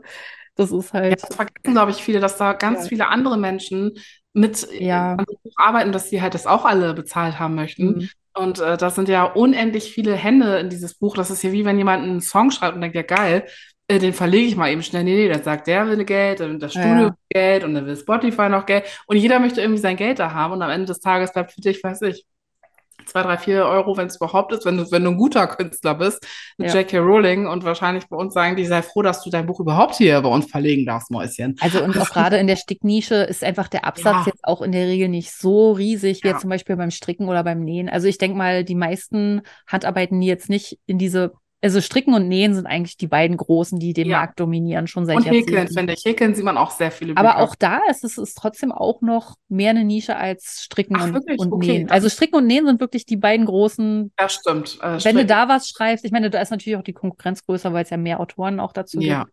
Aber da hast du auf jeden Fall, denke ich, auch höhere Absatzzahlen von den, ähm, von den, von der Menge einfach, die verkauft wird, Mhm. weil sich dafür mehr interessieren. Und Ja. beim Sticken ist es einfach noch eine sehr, sehr kleine Menge an Menschen, die das interessiert letztlich. Ne? Deswegen arbeiten wir ja dran, dass mehr wird. Ich sagen, ich bin gespannt, ob das irgendwann mal so nicht mehr so ganz so nischig Also ich finde, es ist jetzt schon nicht mehr ganz so krass nischig. Es ist aber immer noch eine Nische. Ja, Ob das in den nächsten Jahren sich quasi so etabliert. Ich sage immer zu meiner Freundin, Handlettering, das Mhm. ist heutzutage auch einfach eine Technik, die ist gang und gäbe. Jeder weiß, was, wenn ich sage, hey, ich mache heute Handlettering, Ja. dann weiß das jeder. Und wenn manche sagen, ich sticke, dann denken die, hä, was? Wie bei Oma oder was? So, ja, weißt du? ja. Ähm, dass sich das irgendwann vielleicht auch mal so krass etabliert, dass die Leute einfach diese Sticken nicht mehr mit diesem Kreuzstich Oma Mhm. Gobelin-Stickerei verbinden, sondern dass sie denken, oh ja, stimmt, ich habe bei Anne auf dem Blog auch mal so voll Ja. die geile Schürze gesehen, die will ich auch unbedingt auch nachmachen. Ähm, ja, dass man dann irgendwie dieses, ja, das ist noch so ein bisschen mehr einfach, äh, wie sagt man, nicht mehr so nischig, einfach ein bisschen hipper. mehr. Mainstream.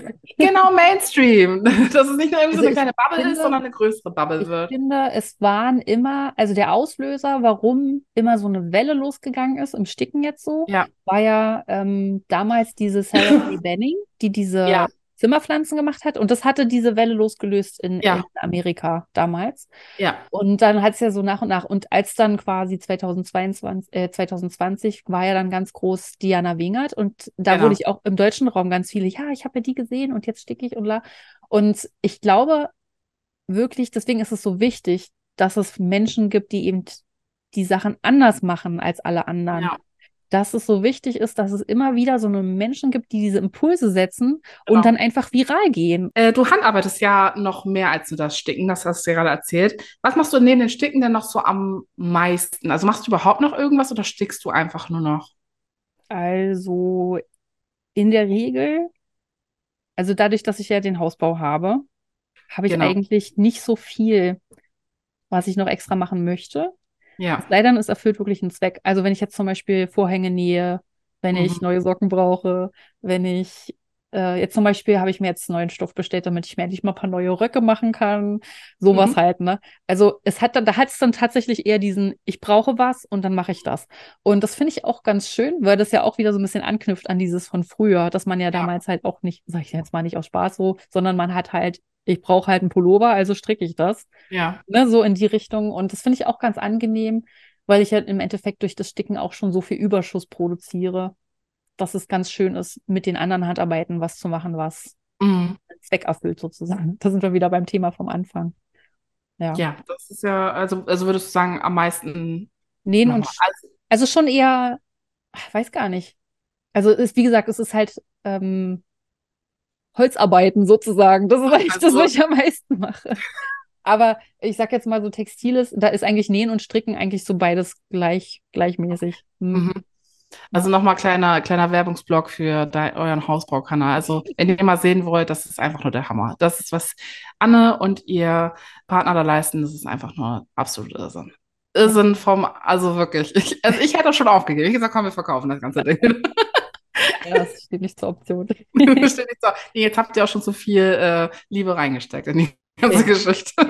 Ja, ja. So, dann habe ich noch ähm, eine letzte Frage an dich. Und zwar, was würdest du dir denn für deine Stickzukunft wünschen? Die Frage hast du mir auch gestellt und die fand ich ganz interessant. ja. Was würdest du dir so wünschen für die Zukunft? Ich wünsche mir mehr kreative Zeit für mich. Also nicht im Sinne von, also ich möchte es schon zeigen, das ist immer so ein wichtiger Aspekt von mir auch, dass ich gerne was erkunde und dann quasi zurückkomme und zeige, was und wie und so weiter. Also es macht mir schon sehr viel Spaß.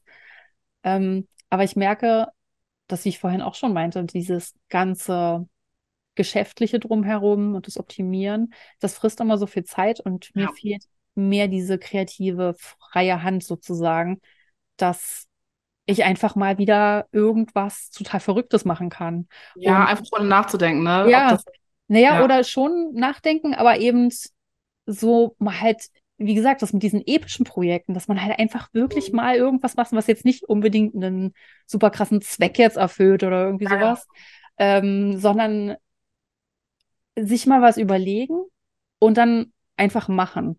Und nicht immer so, okay, aber passt es jetzt in den Algorithmus? Ist Ja. es jetzt interessant für meine Zielgruppe oder für meine Zuschauer? Weil im Endeffekt Zuschauer wechseln sowieso immer hin und her. Und ähm, selbst wenn mein Video, ich, das, ich meine, das bin ich jetzt gewöhnt, dass YouTube meine Videos nicht sonderlich gut anzeigt.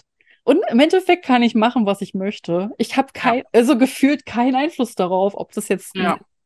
irgendwie funktioniert oder nicht. Und da mache ich doch lieber was, also mache ich jetzt auch hauptsächlich, aber da mache ich lieber mehr von den Sachen, wo ich wirklich richtig leidenschaftlich dahinter bin, anstatt etwas zu machen für den Algorithmus. Und ich glaube, Ja. ähm, das, das wünsche ich mir, dass es weiterhin auch so bleibt, dass ich dann eher auf der Authentizität äh, Schiene weiter bleibe und sage, nee, ich mache jetzt nicht das für Anfängersticken schon wieder, weil das eben mehr geguckt wird, sondern äh, ich werde zum Beispiel bei einem Wettbewerb für historisches ähm, Nähen mit beimachen, aber ich bin ja Oh, nun mal cool. Sticktroller, also muss es natürlich ein Projekt werden, wo einfach einmal alles an Stickereien drauf ist sozusagen. Und äh, da hatte ich jetzt schon eine coole Idee, aber ich weiß noch nicht, das Thema ist noch nicht ganz fest. Aber ich hatte zum Beispiel so eine Idee, ähm, die äh, Lady of the Lake quasi so ein Kostüm zu machen, also die äh, Baronin des Sees sozusagen aus dem Ja. Shakespeare-Richtung so. Und dann halt ähm, halt zum Beispiel so einen Cape zu machen, was man handgefärbt hat noch mit so einem Farbübergang. Und dann aber halt zum Beispiel so eine Corsage oder sowas zu machen, wo dann eben auch so in 3D-Stickerei eben zum Beispiel eine Libelle mit drauf ist und so Seerosen und sowas. Also so einfach wirklich mal sowas komplett Verrücktes, um einfach mal wieder die Kreativität auszureizen. Oder nicht die Kreativität, sondern das sind ja dann schon Fähigkeiten, die man dann haben Ja, das ist äh, wo man dann einfach wirklich mal aus seiner Komfortzone so richtig Ja. weit rausgerupft wird. Korsett habe ich auch noch nie gemacht, aber ich will das auch schon seit Jahren machen, mal Mhm. einfach mal sowas auszuprobieren. Ich habe auch schon so im Kopf, wie es aussehen soll, aber ich habe mich einfach noch nicht getraut, äh, weil ich einfach Angst davor habe, was falsch zu machen irgendwie. Was total Quatsch ist, weil ich weiß, Ja. dass ich das adaptieren kann und wenn ich erstmal drin bin. Und ansonsten fliegt es halt mal ein Jahr in die Kiste und dann macht man halt danach wieder weiter. Und Das ist ja jetzt, es reißt einem ja keiner den Kopf ab, wenn man das nicht hinkriegt Nee. sofort. Ne? Aber äh, da in die Richtung möchte ich viel, viel mehr machen, dass, dass man einfach mehr, mehr epische Sachen einfach mit drin hat. Und sowas mag ich total. Aber wie gesagt, äh, das mit dem Kostüm habe ich halt lange wieder weggeschoben, weil es eben nicht so den praktischen Nutzen hat letztlich. Ne? Und da, naja, was bringt mir denn jetzt ein ganzer Schrank voll mit Kostümen? Die sind ja dann auch meistens voluminöser. Und da Ja. versuche ich auch noch so ein bisschen diese Grätsche zu schaffen, dass ich eben so historische Elemente nehmen kann und die in meinen Alltag mit reinbringen kann. Dass man, klar, das geht jetzt bei so einem verrückten Projekt nicht unbedingt, aber bestimmte Sachen, äh, wie zum Beispiel habe ich neulich äh, mal so einen Rock gemacht, das ist so ein Wickelrock gewesen. Den gibt es halt in unterschiedlichsten Kulturen so in der Art und auch in unterschiedlichsten Jahrhunderten. Ist immer gleich geblieben. Und den habe ich dann halt einfach mit der Hand mal einmal genäht. Einfach nur, weil ich es kann sozusagen und weil ich mal sowas machen wollte. Mal und, eben. Ja. und es ist halt einfach schön, sowas zu machen, ohne jetzt zum Beispiel, da habe ich dann auch kein Video drüber gemacht, weil ich das einfach für mich haben wollte, sozusagen. Mhm. Und so in der Art äh, stelle ich mir das auch vor, mehr von diesen ja, Herzprojekten einfach. Ja, also ein bisschen mehr anderes. Ja, mhm. weiß ich gar nicht, wie ich es ausdrücken soll. Ja, ein bisschen mehr freie Hand. Ja. Ja, freie Hand und Freihand stecken. Genau. Ich habe auch noch mal, ich habe auch kurz noch mal über diese Frage nachgedacht. Und zwar, das habe ich letztes Mal gar nicht gesagt. Ich würde mir einfach auch einfach so ein bisschen wünschen, dass die Hersteller auch mal mehr so für uns mm. Es ist einfach so schade, man ist, wenn man sich so die ganzen anderen Bereiche, da kommen ständig coole neue fancy Sachen raus und wir Sticker oder wir Sticker und Stickerinnen, wir sind immer so, oh, wir wollen auch coole neue fancy Sachen. Ja. Bei uns ist es, es hängt alles immer so und immer wenn es mal ein neues Produkt gibt, dann ist es auch nur so, ja, war auch irgendwie schon mal da. Mann, wir brauchen mhm. auch coole Produkte. Mhm. Wir brauchen auch richtig tolle Sachen. Wir wollen auch coole Sachen haben. Ich glaube, ich glaube, das ist tatsächlich auch wirklich so ein Punkt, dass, dass unsere Sparte noch zu klein ist, dass es ja. sich nicht so richtig lohnt. Ich hatte damals auch, also es war vor zwei Jahren, war äh, so eine Handarbeitsmesse und da war ich auch in so einem Gesprächsraum noch mit drin, äh, mit der einen äh, von die, glaube ich, die Messe organisiert haben oder irgendwas. Ich weiß es auch nicht mehr genau. Und da hatte ich dann halt auch so gemeint, ja, es wäre schön, wenn halt auch unsere, unsere Sparte auch so ein bisschen mehr ähm, repräsentiert werden würde. Ja. Und dann kam so, ja, aber es stickt doch keiner mehr. Und ich so, naja, aber ich meine, ich, ich habe ja die Zahlen vor mir. Ich weiß ja, wie es vor zwei Jahren noch war. Also gerade während der Pandemie war es ja schon so, dass einfach viel, viel mehr gestickt haben plötzlich. Ja. Und dann hatte sie dann so in ihre Zahlen geguckt, um zu beweisen, dass ich Unrecht habe. Und dann so, oh ja, 50 Prozent Zuwachs. Und ich so, na, ist es nichts oder was? Nutzt doch diese Welle. Aber irgendwie, ja. äh, ich weiß auch gar nicht, ich glaube, wir sind auch im Internet auch so ein bisschen in so einer Bubble, dass wir auch diese Welle viel größer wahrnehmen, als sie im Vergleich zu den anderen Handarbeiten auch tatsächlich ist. Sonst mhm. wären, glaube ich, schon einfach auch mehr Sachen da. Und ich glaube, also der Markt reagiert einfach auch sehr träge, was jetzt ja. so die die klassischen Sachen wie Läden und äh, sowas alles angeht.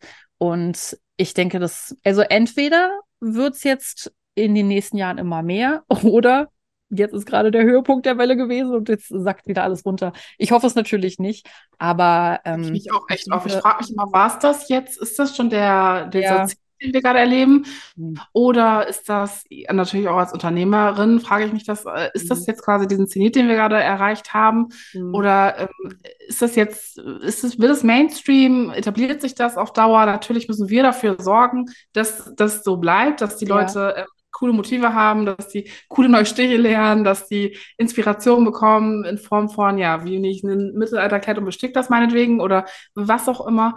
Und ja, da, aber das frage ich mich natürlich auch oft so, war es das jetzt? War es ja. das jetzt schon? War das nur so ein Trend wie Makramee geführt? Makramee sehe ich gar nicht mehr. Ja. Aber ich habe das Gefühl, Punchneedle ja. genau dasselbe, ne? Ja, und ich habe auch das Gefühl, aber irgendwie nicht, weil dafür ist es irgendwie noch zu präsent. Also ja. jedenfalls so in meiner Bubble, würde ich jetzt so sagen. Also, und ich glaube, das liegt auch daran, dass man mit dem Sticken eben Dinge verschönert, die schon da sind. Ja. Und beim Makramee und bei Punchneedle hast du halt eine bestimmte Menge an Projekten, die du so machen kannst. Ja. Dann hast du dann halt alles gemacht, so gefühlt. Ne? Also du hast halt den Wandbehang, ein Kissen gemacht oder eine Blumenampel und so weiter. Es gibt halt so drei, vier Projekte, die dann halt so jeder macht und dann ist man irgendwie durch, es sei denn, man verschenkt dann halt noch dasselbe mhm. alles nochmal. Und beim Sticken, du kannst Kleidung, du kannst Stühle, du kannst Vorhänge, du kannst Handtücher, du kannst deine Mütze, du kannst deine Schuhe. Ja, das ist, finde ich, ist der ganz große Vorteil beim Sticken, dass du es auch jetzt zum Beispiel ähm, verbinden kannst mit dem Stricken und mit dem Nähen. Ja. Mit mhm. den beiden großen sozusagen. Ja. Ne?